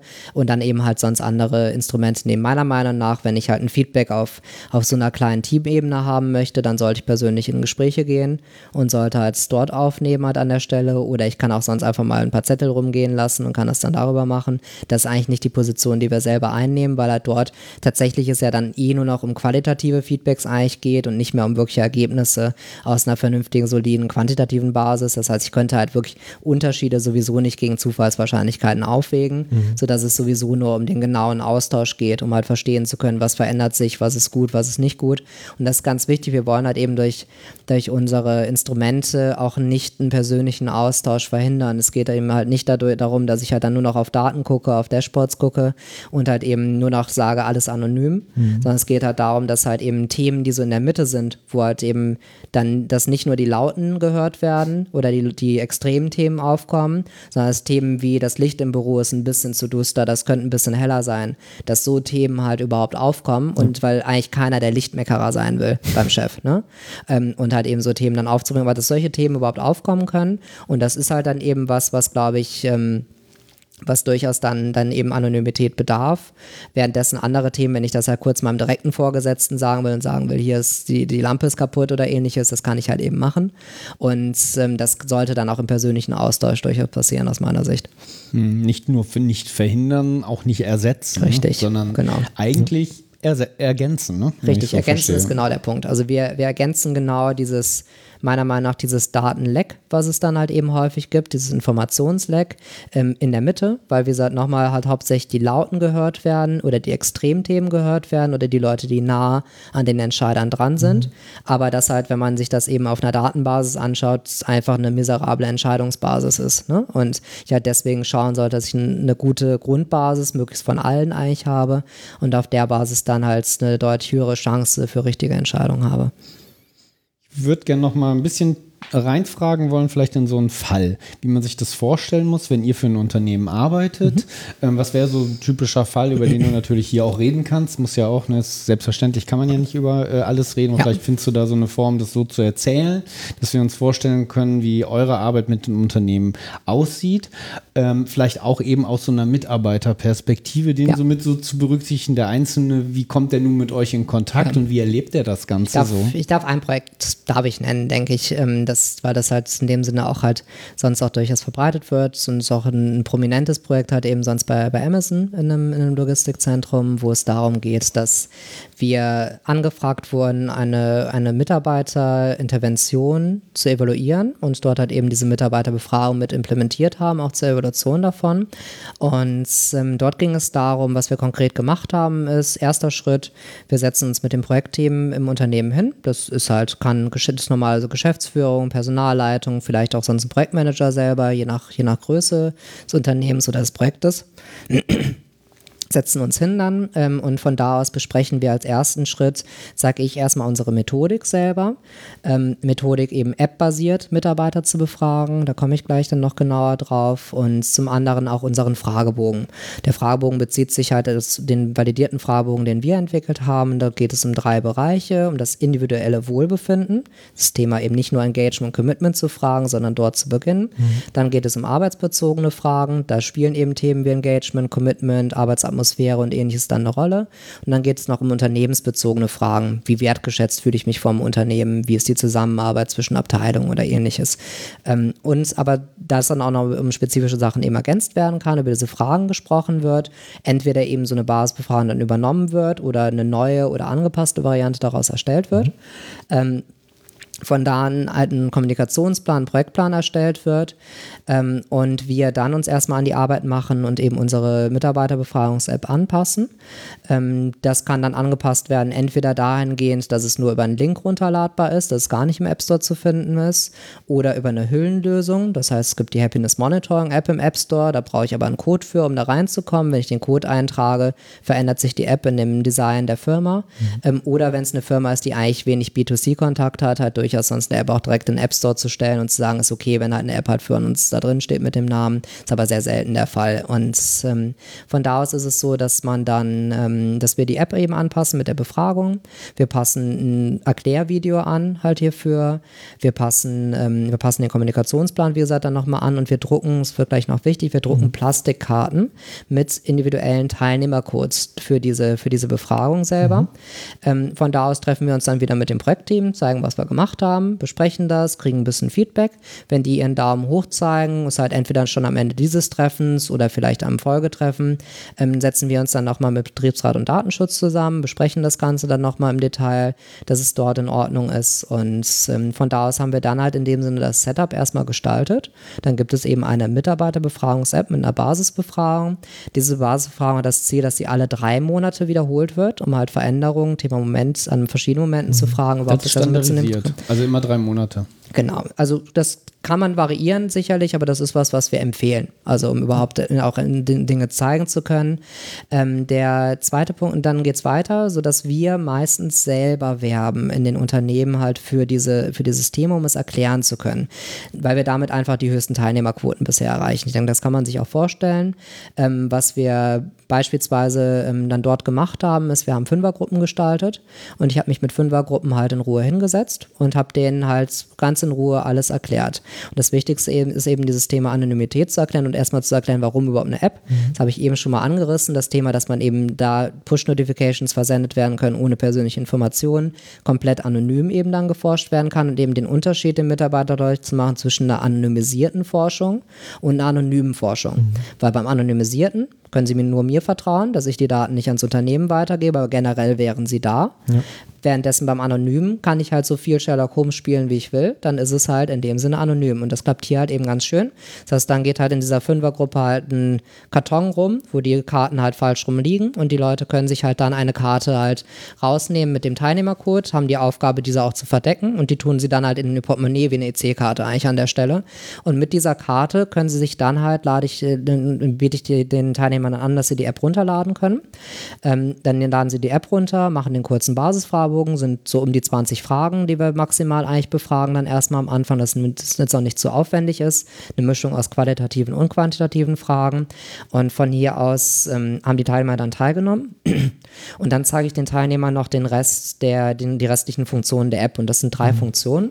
Die erste Funktion ist, dass wir anders als in sehr vielen üblichen Befragungen halt geben wir immer, auch in akademischen Studien, immer das eigene eingetragene grafisch wieder für die, für die Teilnehmer. Mhm. Eben das Thema Bewusstsein, man muss ein bisschen aufpassen auf Eigeneffekte, wann man es Klar. widerspiegelt, aber ähm, wir spiegeln es dann grafisch wieder, sodass der Mitarbeiter selber ein Bewusstsein, zum Beispiel für seine Zufriedenheit, wie wertgeschätzt er sich fühlt oder ähnliches halt bekommen kann. Zweite Funktion ist ganz wichtig, man wird nicht nur gefragt, top-down, mhm. sondern man kann selber Fragen stellen was unheimlich wichtig ist, um dieses Spiel Mitarbeiterbefragung fair zu gestalten. Ähm, weil ansonsten, wenn ich halt immer wieder befragen möchte, dann geht mir irgendwann die Teilnehmerquote kaputt. Oder ich kann sie halt nur extrinsisch motiviert erhöhen, was halt auch wieder Eigeneffekte hat. Ähm, deswegen hier das Spiel sehr einfach funktioniert. Man kann in dem Sinne Feedbacks posten und kann halt eine Frage stellen oder ein Feedback geben. Mhm. Und das Ganze landet eben dann halt direkt beim Top-Management an der Stelle. Und wichtig, es landet online. Und ähm, was hier passiert ist, ähm, ein Mitarbeiter schreibt halt eben was was, was in dieses Feedback, das landet zunächst bei uns. Mhm. Beispielsweise, ich lese dieses Feedback ähm, und stelle dann sicher, weil ich muss das an der Stelle sicherstellen, weil es ein Teilnehmercode nur ist, dass nicht jemand sagt, mein Kollege Herr XY, Klar. Weil ich nie wüsste, wer das ist. Genau. So, und das heißt, ich muss immer die Anonymität sicherstellen. Teilweise sind Feedbacks sehr sehr emotional. Das heißt, es ist so eine Quote zwischen 5 und 15 Prozent von solchen Feedbacks, wo man durchaus ein bisschen was zu tun hat und das ein bisschen äh, machen muss. Aber dann, wenn es okay ist, schreibe ich dann dem Teilnehmer eine Nachricht und sage, okay, das Ganze landet jetzt online, du kriegst hoffentlich bald ein Feedback und dann ist das Ganze online in einem Dashboard. Das du schreibst die Nachricht anonym über die App. Ne? Genau, also, genau. ich schreibe das über ein Interface, schreibe ich, schreibe ich. Poppt dann was auf. Richtig, dann poppt, genau, der bekommt eine Push-Nachricht, wo das dann da steht und weiß dann halt super, dass, dass alle meine Kollegen können das jetzt auch sehen, dass ich halt das gefragt habe.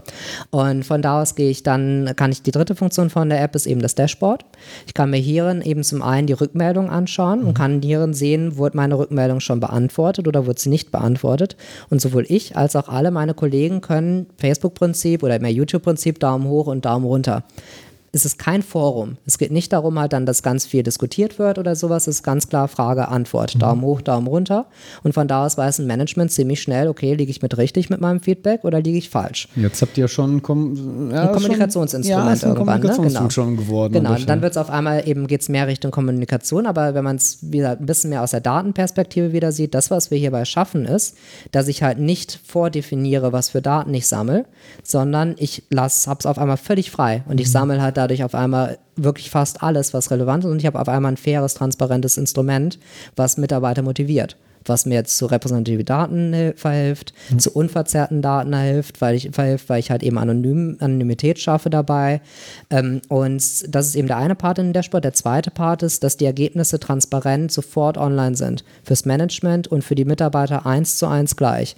Mitarbeiter ähm, in, können halt, oder auch das Management können in diesem Dashboard alles, was quantitativ ist, sofort live sehen. Sobald eine Gruppe 30 Personen ist, kann ich mich selber durchklicken, kann alles sehen. Übliches Prinzip Diskret wie Balken und so ein Spaß, aber wir rechnen da ein bisschen mehr, weil wir sind da ein bisschen nerdy und äh, deswegen werden bei uns noch Varianzanalysen beispielsweise gerechnet, teilweise Regressionsanalysen gerechnet, dann halt so kommuniziert, dass das halt durchaus auch verständlich wird oder ich erkläre auch in diesen Fünfergruppen den Mitarbeitern, was das bedeutet. Wenn da dann steht, leider ist die Chance halt bei über 5%, dass das Ganze halt ein Zufall ist und dann sage ich denen, okay, bitte geht jetzt nicht zum Chef hin und sagt halt, alle Männer sind unglücklicher. Wir müssen jetzt hier was tun an der Stelle, wenn das halt eben nur ein kleiner Unterschied ist oder einfach halt ein nicht signifikanter Unterschied ist. Sehr, sehr wichtig ist, um halt eben einfach Politisierung zu schützen von, mhm. von solchen Themen. Aber halt Transparenz auch darzustellen. Wenn eine Gruppe aber kleiner als 30 Personen zum Beispiel ist in dem Fall, besteht da einfach nur keine Daten. Dann kann keiner was sehen, alle bleiben anonym. Bei qualitativen, bei den Freifeldsachen ist es ein bisschen mehr Aufwand, da diese halt, klar kann man Dinge maschinisieren, aber generell muss man diese einfach lesen, man muss sie anonymisieren und man muss sie gruppieren. Und das ist auch halt wieder alles altbacken, aber das gehört dazu.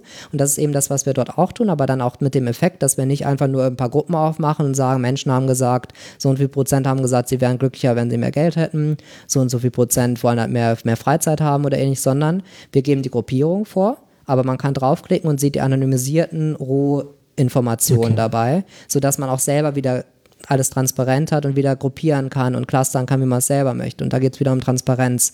Und das sind eben die drei Funktionen, die ich in der App habe. Das mhm. heißt, ich habe halt eben eigenes Feedback, was ich selber für mich sehen kann. Ich kann halt Fragen stellen, komplett anonym Fragen stellen, um eben dieses Mittelthema zu kriegen. Thema Licht ist ein bisschen zu dunkel. Ähm, und ich kann halt selber immer alles transparent sofort sehen an diesen Stellen.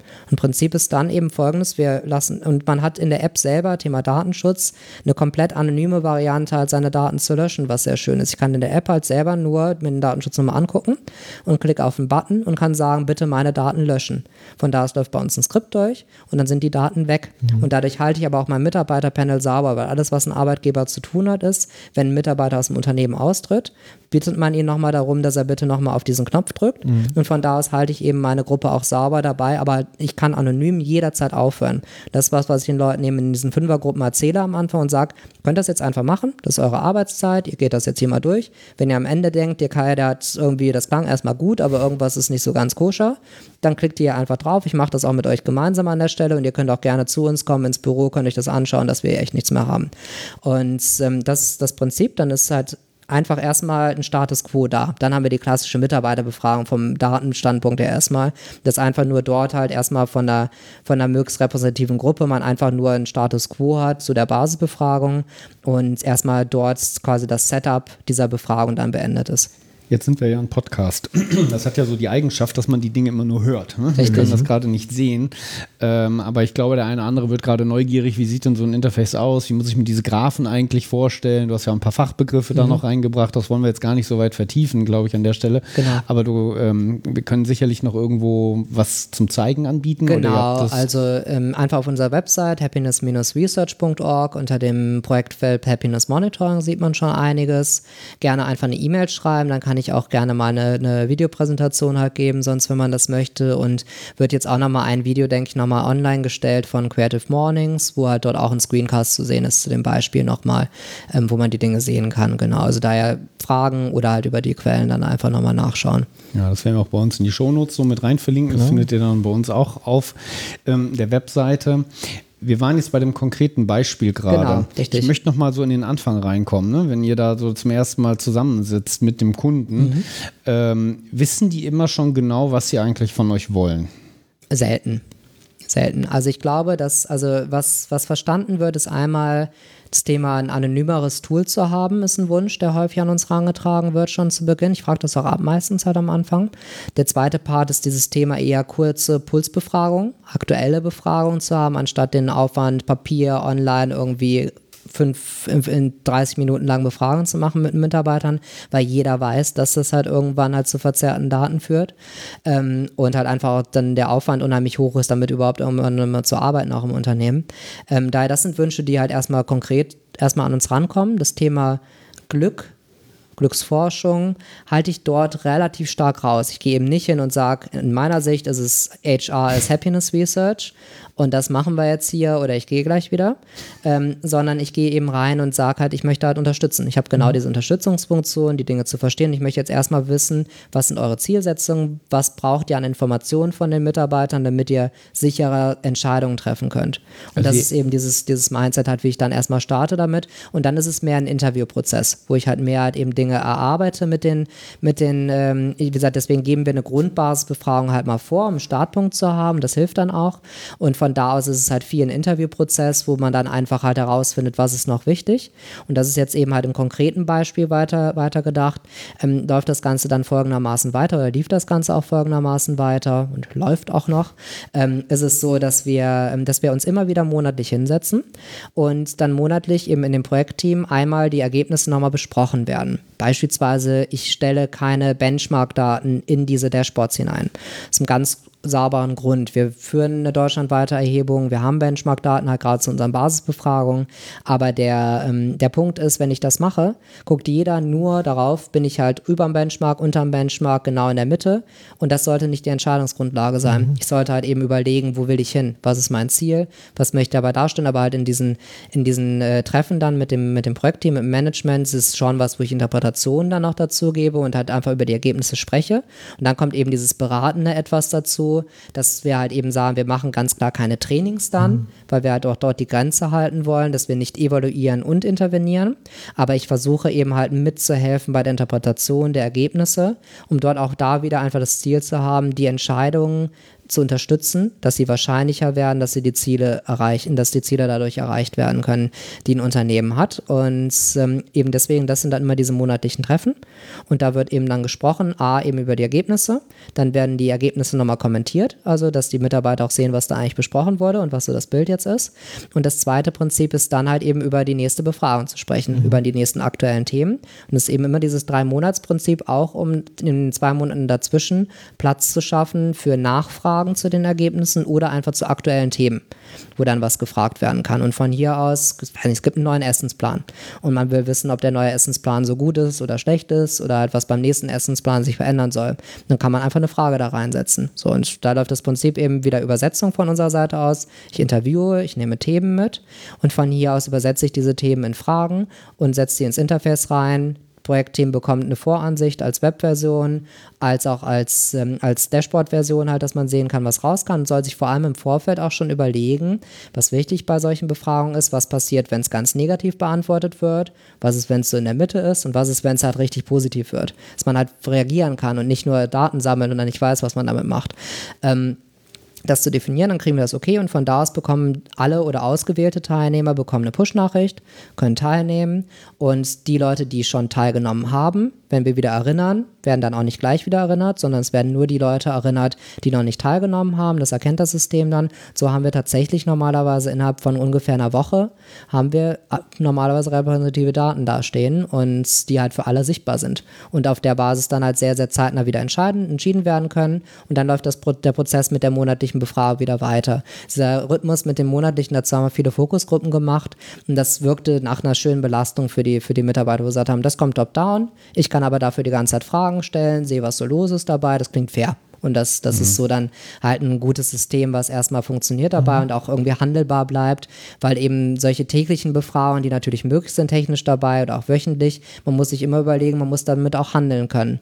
Und auch die Belastung halt auch für die Mitarbeiter dann auch im Rahmen halten, auch bei solchen Themen. Und so läuft das Prinzip und so haben wir halt eben diesen ständigen Beratungsprozess eigentlich irgendwo dabei, also den Unterstützungsprozess mhm. durch die Forschung, aber auf der anderen Seite dann auch halt durchaus eine Beratung, was man jetzt damit machen kann, in welche Richtung es geht gehen kann.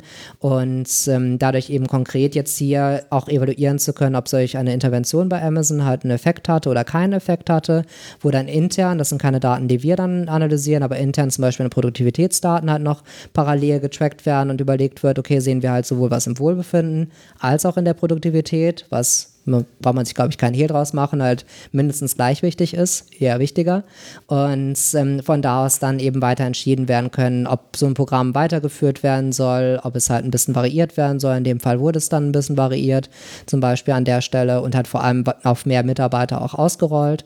Und ähm, um dadurch halt eben einfach wieder weiter zu unterstützen und halt wirklich halt auch eine Veränderung als voranzutreiben eine Frage, wie werdet ihr wahrgenommen von den Unternehmen? Weil mhm. was du gerade so schilderst, ist mein Eindruck, da überwiegt ähm, Datenerfassung, Datenerhebung gerade. Mhm. Aber ihr habt ja auch Happiness bei euch mit, mit drin stehen. Mhm. In welchem Verhältnis ist das denn? Äh, es kommt sehr auf das Unternehmen und auf das Projektteam an. Mhm. Ähm, wenn unsere Basisbefragung die Grundlage ist, also dann auch dieses Thema Wohlbefinden sehr großen einen sehr großen Faktor darstellt von der Interpretation dieser Daten, auch von der Datenerhebung, dann ist das ein großes Thema, weil dann werde ich natürlich auch viel, viel mehr gefragt nach dem Thema, was mache ich denn jetzt damit mhm. und was sind denn jetzt gute Interventionen, also positiv psychologische Interventionen oder allgemeine Interventionen hierbei. Kenne ich irgendeinen Trainer, der sowas macht in den Bereichen? Dann bin ich halt sicherlich noch stärker beratend, als wenn es jetzt um sehr intern organisatorische, produktionsindustrieorientierte Themen geht zum Beispiel dabei, weil da bin ich dann auch sehr ehrlich und sage, okay, ich kann mich da jetzt ein bisschen reindenken, aber ich bin da sicherlich nicht derjenige, der das ideal entscheiden kann, wie man jetzt halt irgendwie die Schichtpläne verändert oder ähnliches an der Stelle. Ne? Da kann ich mir Gedanken zu machen, aber ich denke, da muss man dann auch ganz klar sagen, was man gut beraten kann und was man nicht beraten kann. Und so variiert dann eben auch die Wahrnehmung von uns. Also ob wir halt eben mehr als als Technologieunterstützer eher gesehen werden mit einem Tool, ob wir mehr wirklich als Forschungsunterstützer gesehen werden oder halt doch sehr beratend gesehen werden. Aber das ist sehr, sehr unterschiedlich. Aber dieser letzte Teil wahrscheinlich kann ich mir vorstellen, passiert dann selten. Also ich weiß gar nicht, würdest du, wenn ein Unternehmen kommt und sagt, ja, wir haben hier Daten, woher auch immer, wir fühlen uns in der Lage zu behaupten, unsere Mitarbeiter sind total unglücklich und wollen jetzt, dass du Interventionen machst. Diese Seite quasi passiert wahrscheinlich eher selten, weil ihr ja schon sehr spezialisiert darauf seid, überhaupt erstmal zu ja, erheben. Ja, also dafür werden wir wenig angefragt, ähm, beziehungsweise ich würde, selbst wenn ich Trainer wäre, würde ich immer sagen, lass uns doch erstmal schauen, was los ist. Und hat vor allem in diese Kraft der Eigenmotivation und des eigenen Findens von Themen äh, ist erstmal viel billiger für ein Unternehmen, also das so zu verwenden und halt eben auch viel langfristiger. Ne? Also wenn ich halt wirklich selber das Knowledge aufbaue, um halt eben an den Dingen mhm. arbeiten zu können, dann ist es halt sicherlich halt eben die bessere Variante, als wenn ich mir halt für äh, x Trainingstage einkaufe, damit halt irgendwas verändert wird erstmal an der Stelle. Und das ist ähm, das ist sicherlich ein Punkt, wo, ähm, ja, also den Fall haben wir relativ selten. Wir werden halt durchaus angefragt, wenn eine Intervention geplant ist, die in die Richtung geht, um mhm. die zu evaluieren. Also wie jetzt in dem Beispiel. Genau, ja, das ist ja wieder das, dann die ähm, Evaluierung. Ähm, das, das, das gibt es, aber dass wir jetzt als Trainer oder ähnliches dann, nee, also das, ich, ich denke so, da ist unsere Website auch sehr deutlich, also auch wie genau. wir uns genau. platzieren, also dass das passiert, ist tatsächlich in den letzten zwei Jahren nicht einmal passiert. Nee.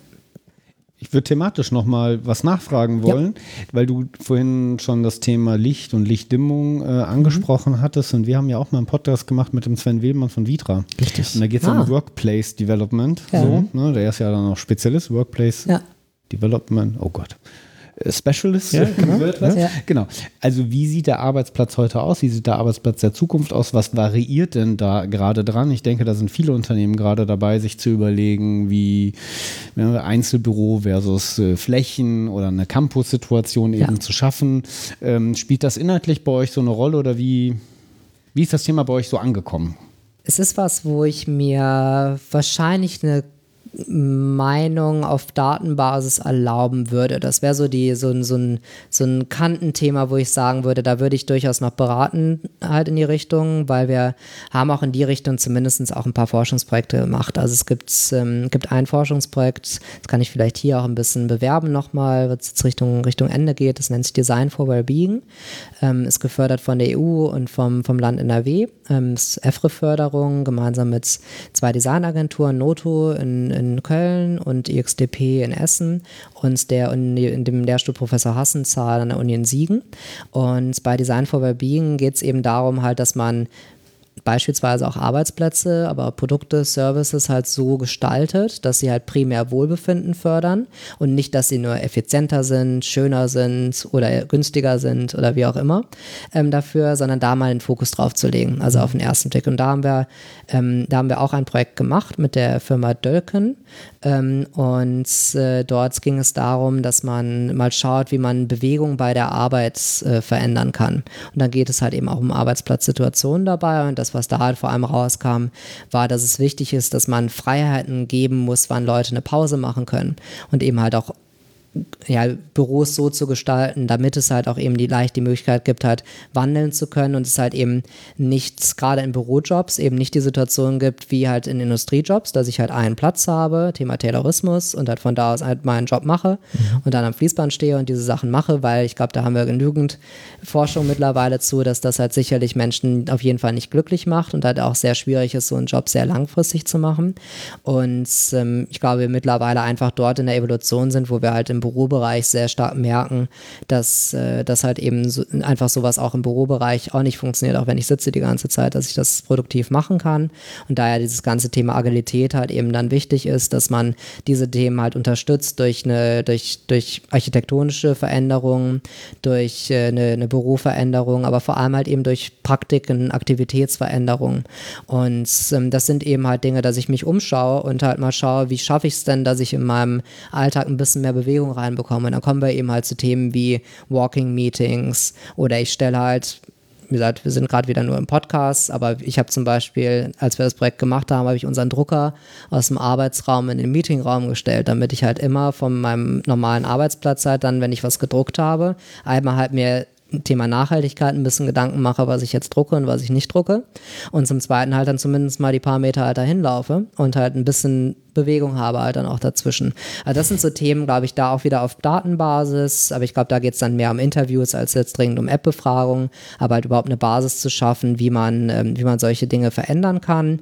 Ich glaube, äh, konkret, wenn ich dazu eine Meinung sehr allgemein abgeben würde, ohne Daten, ist es wie gesagt diese Evolution, dass man es schaffen muss, auch in Büroarbeitsplätzen, dass es einfach ähm, eher so ein, eher ein Rhythmus ist, wo es mehr kleine Pausen gibt, dass man frei sich Pausen gestalten kann und dass das Ganze halt eben architektonisch als auch halt durch Büromaterialien so unterstützt wird, dass sich das auch gut anfühlt und dass man das auch gut machen kann. Ja, beim mhm. Drucker muss ich jetzt mal gerade intervenieren. Ich glaube, das hatten wir auch schon mal. Ja. Äh, wie ne, eine Büroeinrichtung, wie gestalte ich die denn eigentlich? Und vom Effizienzgedanken Gedanken her eher so man auf den Trichter kommen könnte, ähm, ich verringere die Wege. Ich sorge dafür, es sollte nicht so viel ja. gehen, weil dann spare ich ja pro Gang 20 Sekunden. Das macht bei 5000 Mitarbeitern, so und so viel. So, genau. In so eine Richtung könnte das gehen. Du kommst jetzt zu einem ganz anderen Schluss gerade. Genau, und diese Rechnungen sind, glaube ich, auch einfach nicht gut. Mhm. Weil diese Rechnungen gehen halt schlussendlich von keinerlei, ja, ich glaube, man kann es Opportunitätskosten nennen.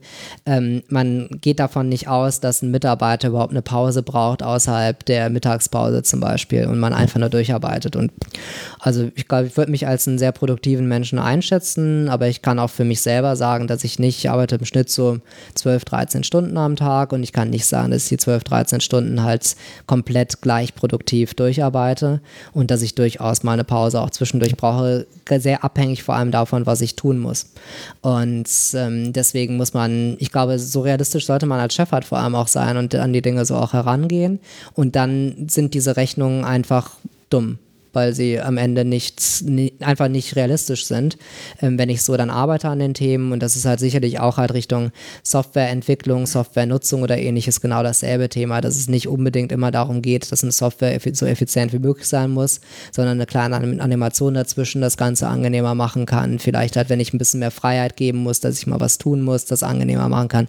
Also das ganze Thema Gamification oder ähnliches halt geht genau in dieselbe Richtung. Ich glaube, man muss nicht alles, sagt der Forscher, der sehr viel quantitativ forscht. Man muss nicht alles quantifizieren in genauen Daten. Spannenderweise gibt es ja da tatsächlich auch so den inzwischen den menschlichen Faktor, dass, dass Apps und Webseiten so schnell geworden sind, dass dass Menschen nicht mehr wahrnehmen, dass was passiert ist und man sie sogar verlangsamt absichtlich, ja. um, um dem Menschen eine Chance zu geben, zu verstehen, dass das jetzt schon fertig ist. Ja, und wir und haben ja dasselbe Prinzip, dasselbe Prinzip auch Richtung Informationen. Mhm. Also jeder, der schätze mich dazu zum Glück, aber jeder, der, einen Zugang hat zu verschiedenen Journals, halt über, über Google Scholar zum Beispiel, was halt sicherlich dann die größte Bibliothek der Welt ist, braucht keinerlei Informationen mehr mhm. oder keinerlei Daten mehr halt von irgendeiner, von irgendeiner Quelle. Man kann halt sehr, sehr viel erstmal halt dann erfassen und schaffen, aber man kann das gar nicht alles wissen. Ja. Und dann geht es genau in die Richtung, wo auf einmal Dashboards wichtig werden, Suchfunktionen wichtig werden, damit ich Dinge vereinfache und halt eben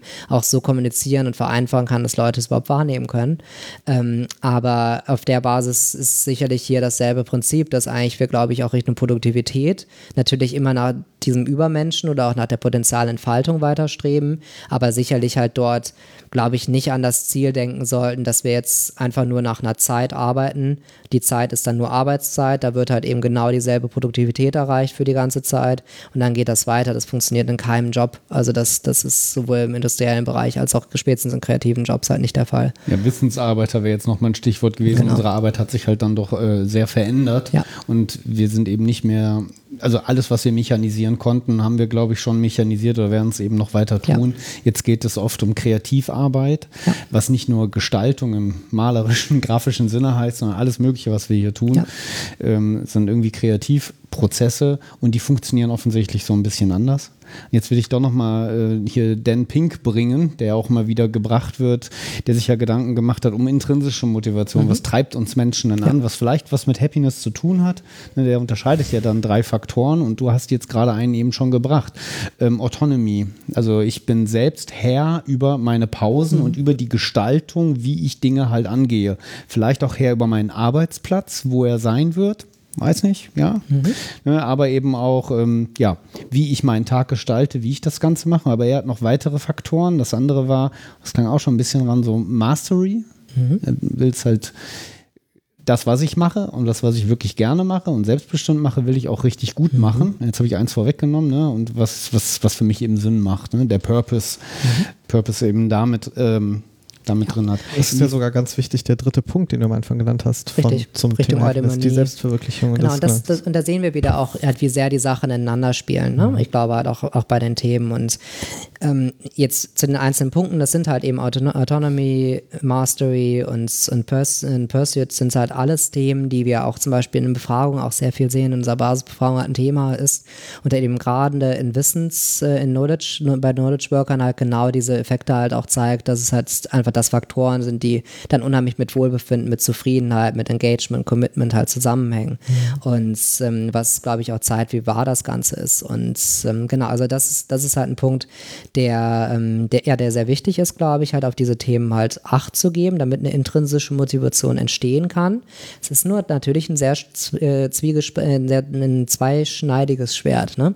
Ähm, weil das Problem ist, wenn ich jemandem diese Freiheit gebe, also halt eben zu Hause zu arbeiten, selber selber zu entscheiden, weil er Pause macht, halt keine, kein Tracking mache, wie lange er arbeitet, grobe Zielsetzungen nur gebe oder halt auch gar keine halt in die Richtung, ähm, funktioniert das halt leider auch nur, wenn jemand intrinsisch motiviert ist.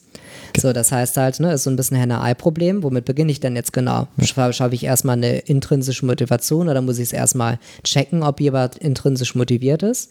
Oder stecke ich so viel Vertrauen rein, damit das Ganze halt dabei passt? Und auch hier wieder, wie gesagt, ich ziehe das jetzt hier in dem Podcast mal durch, gehen wir wieder in dieses Thema HR gleich Happiness Research, wenn ich halt verstehe, was halt die Treiber sind von der mhm. Person und halt eben, ob er glücklich gerade ist oder ob er nicht glücklich ist und halt eben nicht nur bei den Indikatoren, die halt eher Produktivs, äh, Co-Indikatoren von Produktivität sind, dort angreife, dann finde ich dort vielleicht meine Lösung und sehe halt, was ich jetzt genau tun muss, damit jemand intrinsisch motiviert sein kann.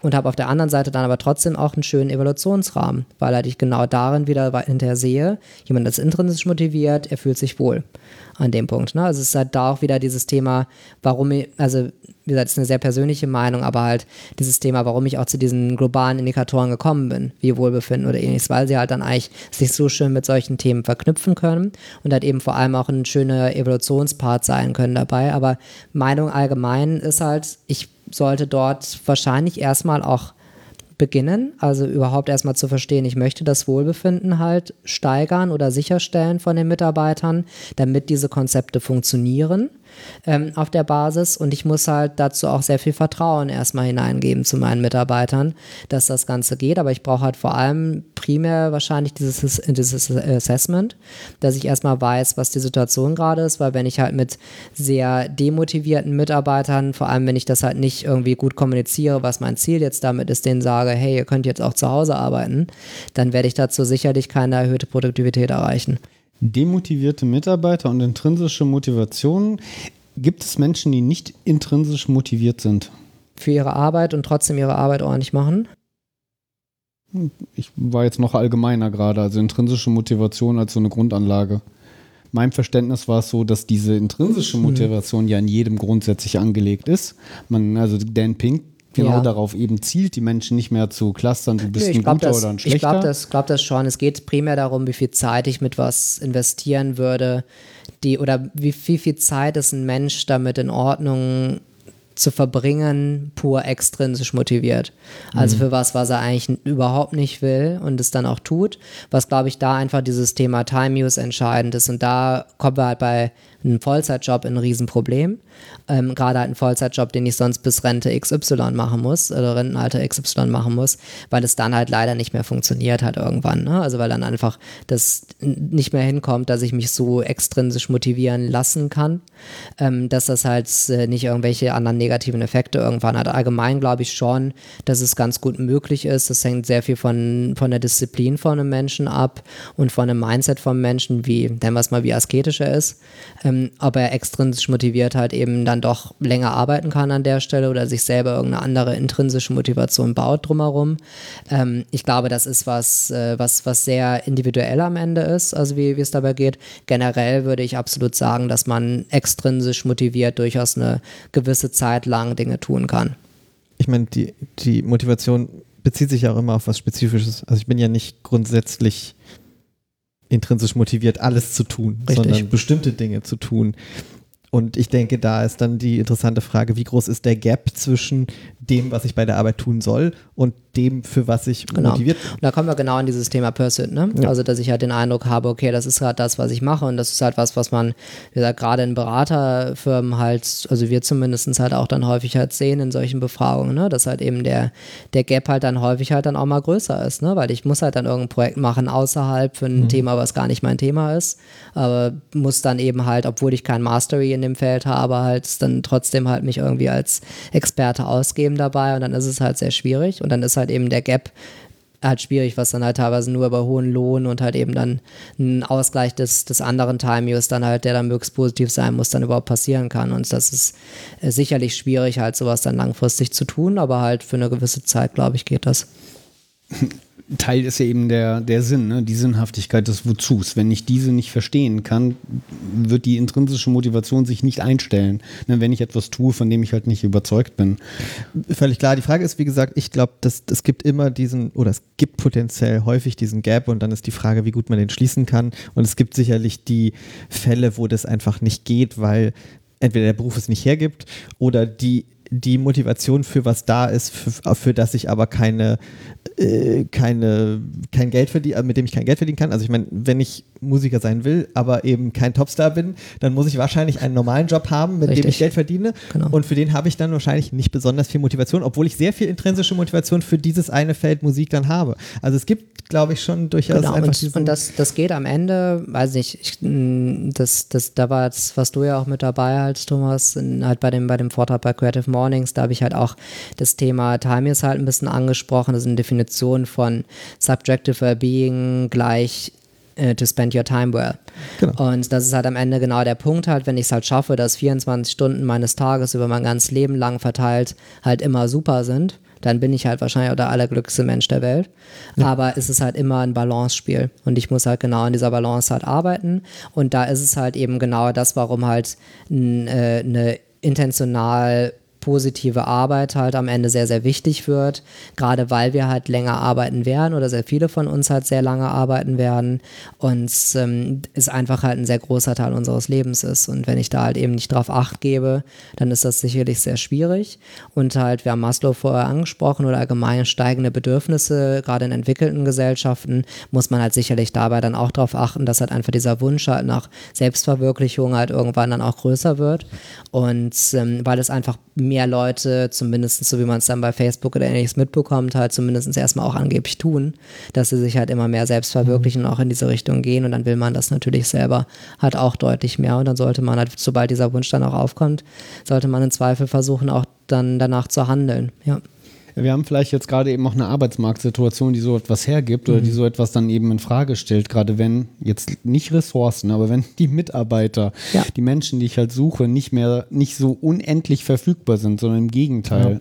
Reden wir ruhig mal vom War of Talents hier gerade, ne? Wen, wen kriege ich hier eigentlich?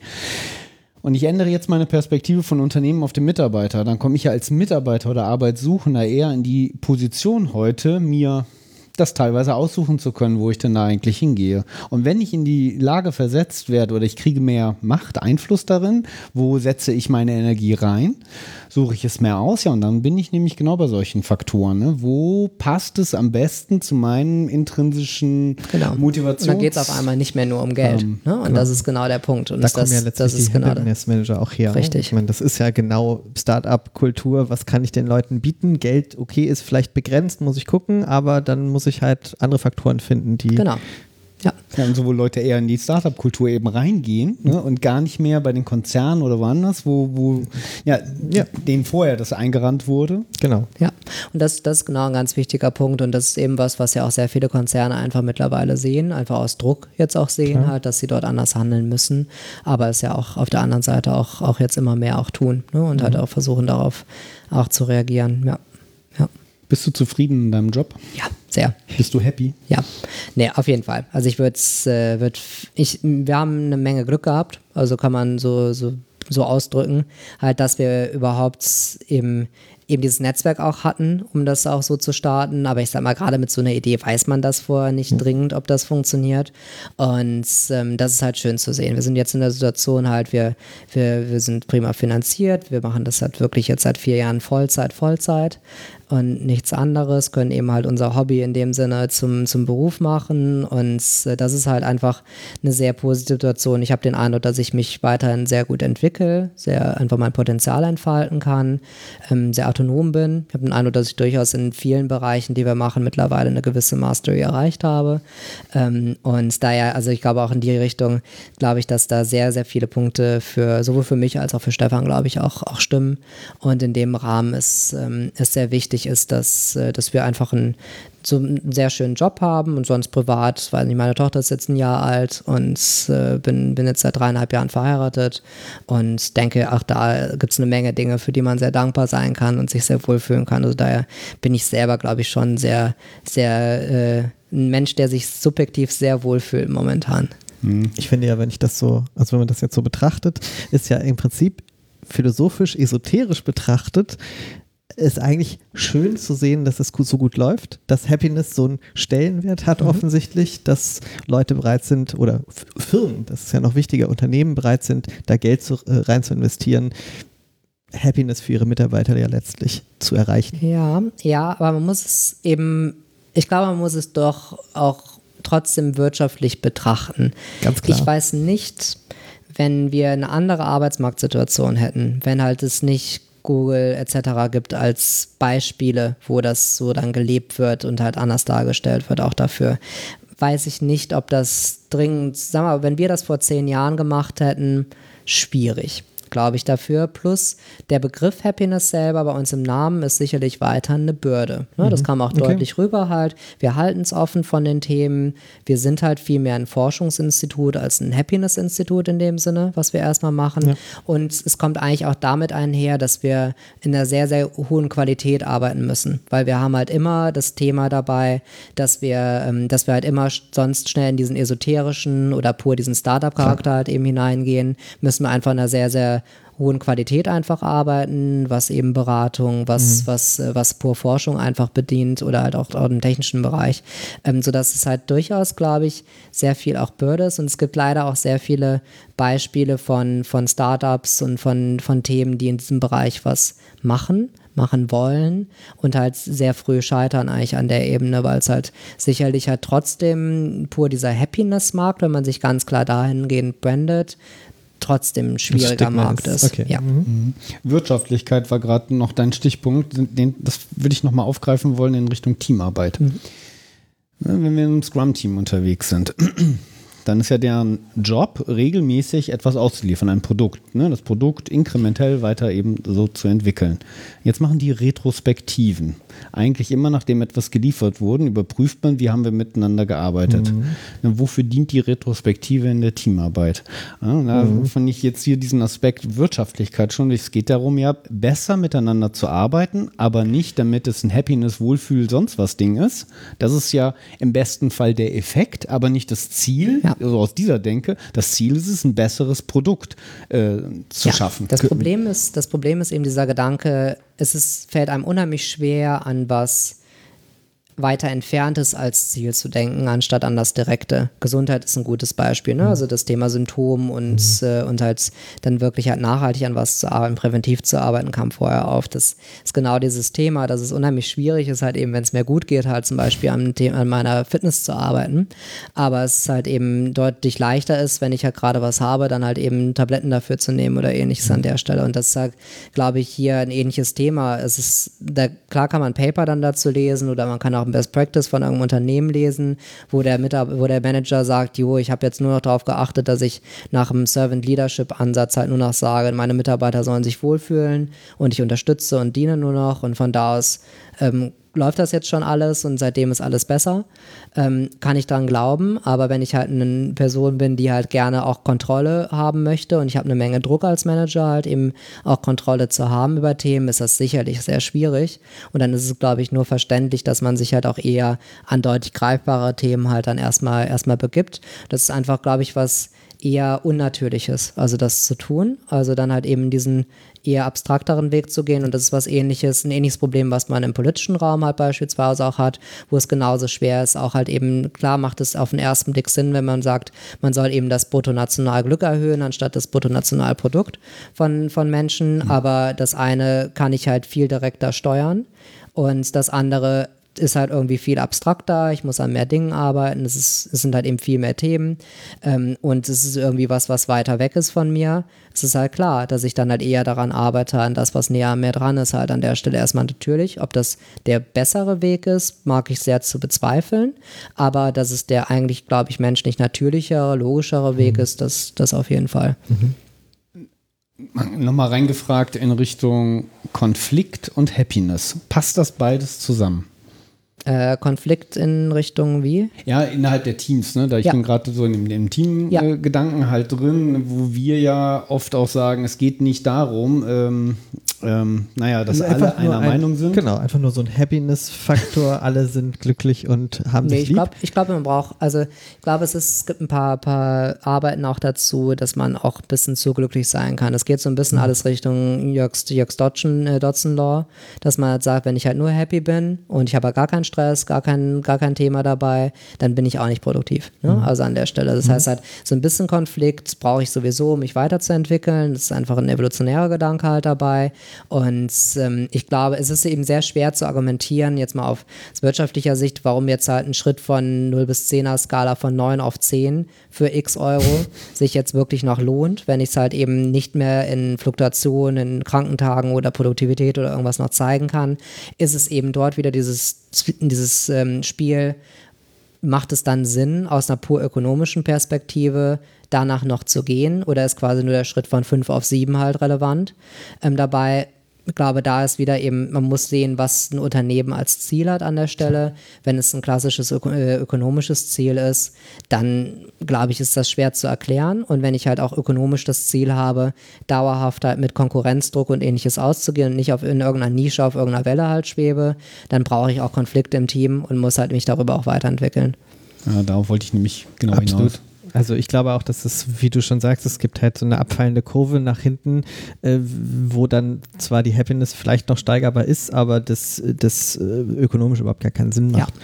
Und vielleicht dann auch sogar kontraproduktiv genau. am Ende ist. Genau, kontraproduktiv ist genau das, genau das Wort. Also das, das wäre genau der Punkt. Ja. Also das, das ist halt sicherlich halt eben das Glück erhöht, aber die Produktivität im Zweifel dann nicht mehr. Ja. Mhm. Da sind wahrscheinlich auch individuelle Faktoren dann wieder interessant, wie die Gewichtung zwischen diesen drei Teilen von Happiness genau. bei jedem Individuum ist, äh, wie dann die wie dann der Level sein muss, um optimal produktiv Exakt, zu sein, Anführungszeichen, genau. um das so und da zu falten. Gibt es eigentlich, also wir haben sicherlich ein bisschen Daten dazu, aber es gibt halt dazu keine vernünftige Veröffentlichung. Also, mhm. Und bei Konflikten muss man, glaube ich, auch nochmal so diese Bandbreite halt aufmachen. Hier geht es ja nicht darum, dass zwei Menschen nicht mehr in der Lage sind, miteinander Nein, zu kommunizieren und die Fronten total verhärtet ja, sind, sondern genau. da gibt es eine irre Bandbreite noch dazwischen von, äh, wir sind uns immer völlig einig mit allem und wir sind uns so dermaßen uneinig, dass gar nichts mehr halt Es geht, geht. um das Challengen, ne? Genau, also von Themen. Ich glaube, das ist, das ist genau ja. der Begriff halt ja. dafür, dass man sich herausfordert herausfordert, an Themen arbeitet. Und das, das ist, glaube ich, einfach ein ganz wichtiger Punkt. Also ich von diesem Design for Wellbeing-Thema habe heute noch mit einem, äh, mit, mit, einem, mit, mit einem Kollegen halt dort dann von der Designagentur von Noto gesprochen. Und da war es genau das Thema, dass wir halt eben schon halt ein anderes Mindset hatten zu was, was wir noch schreiben mussten halt in dem Bereich und uns dann halt challengen mussten. Normalerweise mhm. verstehen wir uns sehr, sehr gut in dem Team und da war es halt einfach was, was man wirklich diskutieren musste. Aber es führte zum besseren Ergebnis ja, an der Stelle. Genau. Ne? Und das, dann ist es, glaube ich, sehr richtig, halt das zu tun. Und am Ende ist man dann im Zweifel nochmal glücklicher, als wenn man nur so rausgeht und denkt, so alles High Detail und alles super. Ja. Also ich glaube, das ist, das ist wichtig, genau. Hast du schon mal in einem perfekten Team gearbeitet? Mm, ja, ja, also was halt perfekt ist immer so, keine Ahnung, das hört er wahrscheinlich jedes Mal, wenn er es fragt, aber das ist halt, also wie gesagt, als Forscher halt über perfekt zu sprechen oder sowas oder optimal, ne, also das mal weggenommen, aber ich habe schon in sehr vielen sehr guten Teams gearbeitet und arbeite auch stand jetzt in, in einigen sehr guten Teams, aber ich arbeite auch in Teams, die ein bisschen lahmer sind, ein bisschen schlechter funktionieren. Ne? Also ich bin halt in sehr, sehr vielen Projekten ja halt verschieden unterwegs und da sieht man, glaube ich, den, die, äh, die Bandbreite von verschiedener Performance in Teams halt eben schon sehr, sehr deutlich. Ähm, und habe selber für mich persönlich halt eben eine Eigenschaft, dass ich durchaus sehr gerne führe, ähm, halt eben in Teams dabei, was halt ähm, immer mit einem sehr hohen Qualitätsanspruch auch eben dann einherläuft bei den Sachen und daher ist so meine Bewertung von einem, von einem richtig gut laufenden Team, dann muss es schon wirklich gut laufen, aber das habe ich durchaus, dass mir das passiert und äh, genieße das dann auch. Mm, so Eigenschaften, was macht das für dich so aus, so ein richtig gutes Team? Ähm, also ich, dieses Thema Challengen, worüber mhm. das wir vorher gesprochen haben, das finde ich sehr wichtig. Also dass man einfach eine, ein negativeres Wort, was man dazu häufiger wird, ist so dieses Thema Streitkultur. Ne? Also dass man halt mal auch Dinge dann ordentlich ansprechen kann. Das finde ich sehr wichtig. Ähm, ich glaube, dass es durchaus Hierarchien teilweise bedarf. Hierarchien aber mehr in einem Modell, dass man darüber spricht, halt derjenige, der Experte ist, auf dem fachlichen Wissen, der führt und nicht halt jemanden auf einer gewissen Ebene halt dabei, aber das sind ja auch keine, keine neuen Theorien. Und ähm, das, das, das finde ich sehr wichtig halt, dass es auch innerhalb von einem Workshop auch schwanken kann. Also mhm. wer jetzt gerade führt und wer was ja. macht dabei, aber dass es halt dann auch aufgeteilt ist und dass es normalerweise schon jemanden gibt, der dann halt mehr die, die Projektführung, Terminierung und, und so weiter übernimmt an der Stelle. Und dann geht es einfach ganz viel um das Thema Disziplin, Wertschätzung. Mhm. Also dass ich halt die Themen, einfach die Teammitglieder wertschätze, das raushole halt eben aus den einzelnen Teammitgliedern, was die gut können, das verstehe halt auch und das auch dementsprechend verteile. Und ähm, ja, uns da halt eben darauf achte, dass die Disziplin stimmt. Was mich sehr stört in Teams ist, wenn Deadlines nicht eingehalten werden. Wenn ich mich auf Deadlines vereinbart habe und wenn es keinen riesengroßen Grund dafür gibt, dann ist es einfach ein Missmanagement, also was dort passiert, oder eine fehlende Wertschätzung, weil irgendein anderes Projekt, ein anderer Kunde oder ähnliches vorgeschoben wird für, für das Thema. Das finde ich dann halt für ein Team sehr schwierig, wenn das nicht vorher ordentlich kommuniziert wird. Und das sind eben dann halt Dinge, die zum Beispiel für mich nicht gut funktionieren an dem mhm. Thema. Und deswegen ist halt, wenn man es so zusammenfasst, halt eben vor allem halt Wertschätzung, ähm, flache Hierarchien, aber halt wa wandelnde Führung aber eine Führung fürs Projektmanagement und, ähm, und halt eben eine klare Disziplin. Das sind sicherlich halt für mich halt sehr, sehr wichtige Punkte halt dabei und dieses, diese Streitkultur, dieses Challengen, dass ich sage, das ist ein gut funktionierendes Team klare Disziplin ist vielleicht so, auch, meint auch Fokus, ne? dass ich selber in der Lage bin, mich auf etwas zu fokussieren. Meinst du das mit Disziplin auch? Ja, also ich, ich, ich bin kein Fan von so Plätzchen-Meetings. Also wenn dann halt dann dreimal ein Lunch gemacht wird oder nochmal Pause gemacht wird oder dann irgendwas anderes dann, dann gemacht wird in der Zeit, habe ich einfach Probleme mit meiner Zeit, also mhm. dann dafür. Das ist was, was ich nicht mag, aber hier geht es wirklich mehr um das Einhalten von, von Vereinbarungen, von Deadlines. Also wenn ich halt sage, ich habe zu der Zeit was Bestimmtes analysiert und geschrieben, dann sollte das auch da sein. Mhm. Oder sonst habe ich einen sehr guten Grund und den weiß ich normalerweise auch ein paar Tage vorher schon. Also wenn ich halt mit meiner Zeit nicht klarkomme. Also ich erwarte in Teams halt, oder ich habe gerne in Teams halt, wenn Leute ein gutes Time-Management Time haben. Mhm. Das ist ja gerade bei kreativen Sachen oder Forschungssachen nicht ganz eindeutig vorher zu sagen, immer, wann das so fertig sein kann, aber nee. das kann man natürlich lernen. Ja, ja. Ähm, ja, genau. Also das ist halt ein, äh, ein Punkt, das, äh, ja, also das ist in eben Kreativsachen sicherlich schwieriger, aber ich mag es eigentlich nicht, es auf Kreativthemen irgendwie das als Ausrede zu sehen. Nein, nein, gar nicht. Ich finde das, ich finde das das macht eigentlich keinen Sinn. Ich finde, das ist was, wo man sich schneller hinter verstecken kann und sagen kann, okay, das ist aber komplex und ich habe gerade noch nicht den Ansatz gefunden. Nochmal da, das weiß ich halt im Zweifel ein bisschen vorher auch zum Teil. Ähm, und ich kann es halt vor allem dann auch gut kommunizieren an der Stelle. Also es sind halt eben mehr so die Themen, ich verpasse eine Deadline und ich melde mich erst eine Woche später, dass ich sie verpasst ja, habe. Das, das kann ich als Kreativer nicht machen und das kann ich, das macht dann auch keinen Sinn, wenn ich da halt eben quasi den, den Ausweg suche, dass ich halt der Kreative bin, der ein bisschen vercheckt ist und das deswegen erst später macht. Ja. Genau, wir hatten ja gerade schon gesagt, es muss nicht immer 100% sein. Ja. Ne? Vielleicht macht 90%, 80% Pareto-Prinzip mhm. vielleicht dann auch Sinn, dort einen Schlussstrich ja. zu ziehen. Und Timeboxing könnte ja auch nochmal helfen, genau. ne? um mhm. so selber in den Fokus halt reinzukommen. Genau. So als so Möglichkeit nochmal. Ja. ja. Ich würde sagen, wir sind fast fertig. Ah, aber, aber, aber auch wenn das jetzt wieder kitschig ist, aber es wurde am Anfang so angeteasert, dass es natürlich vielleicht ein, zwei praktische Tipps für die Happiness gibt. Und das muss ich doch darauf zurückkommen, aus, aus ja. lauter Kitschigkeit. Als ich glaube, dass Leute warten bestimmt. Als Mitarbeiter oder als Person? Beides? Ich würde sagen, Beides. Idealerweise okay. beides. Ähm, also ganz wichtig, sich selber fragen, wann bin ich wo, mit wem, wie glücklich. Also das, wo wir begonnen haben damit, äh, das muss nicht über eine App sein. Das mhm. kann ich mir auch selber fragen halt an der Stelle. Aber ähm, das ist ein ganz wichtiges Thema, dieses Thema Selbstevaluation. Nicht über irgendwelche impliziten Tracker, sondern wirklich über das eigene Reinhören und selber mhm. fragen. Mhm. Das ist für das persönliche Glück einfach der, der Standpunkt. Das ist das, was wichtig ist und es nicht von anderen verlangen, sondern sich selber versuchen, halt glücklicher zu machen und nicht von anderen glücklich gemacht zu werden. Ähm, das für als einzelne Person eben diese Balance zu verstehen aus der mhm. Definition, die ich genannt habe. Ich glaube, das ist ganz wichtig und halt eben nicht nur feiern zu gehen oder nicht nur zu arbeiten, um halt irgendwelche Dinge zu erreichen, sondern eben die Balance zu verstehen. Ähm, und auf einer Mitarbeiterebene, ich glaube, dieses Thema einen Job zu machen, den man gerne macht, wo man eben ich glaube, dass die Punkte, die von Pink dann genannt wurden, halt durchaus richtig sind. Ich fühle mich autonom in dem, was ich mhm. tue. Ich tue was, was ich gut kann. Und auf der anderen Seite tue ich halt eben was, wo ich den Eindruck habe, das hat einen Sinn und ich kann mich daran weiterentwickeln. Ich denke, dass man sehr darauf achten sollte, dass man so einen Job findet. Und ich glaube, dass man selten so wenig Ausreden hatte, nicht diesen Job für einen zu finden, wie derzeit, im deutschen Raum auf jeden Fall. Und dass man dann halt genau danach suchen sollte, dass man den auch findet. Ja. Sehr schön. Jetzt, glaube ich, sind wir fertig. Klasse. Ja, Dankeschön. super, dass wir hier sein durften. Genau. Das war ja äh, richtig spannend. Vielen, vielen Dank. Wir haben mal ein bisschen ausgeholt, heute ja. eben über Happiness, ne? aber ich denke, wir haben auch den Dreh wieder hin, was bedeutet das für Teamarbeit, halt hinbekommen. Nochmals ganz herzlichen Dank, Kai. Vielen Dank für eure Zeit auch. Dankeschön. Danke. Vielen Dank, dass ihr uns weiter zugehört habt. Äh, wir freuen uns immer auf Feedback. Ihr wisst es schon, nutzt die Kanäle. Ähm, ja, und wir sind für euch da. Bleibt uns gewogen und bis zum nächsten Mal. Bis zum nächsten Mal. Auf Wiedersehen. Wiedersehen. Auf Wiederhören.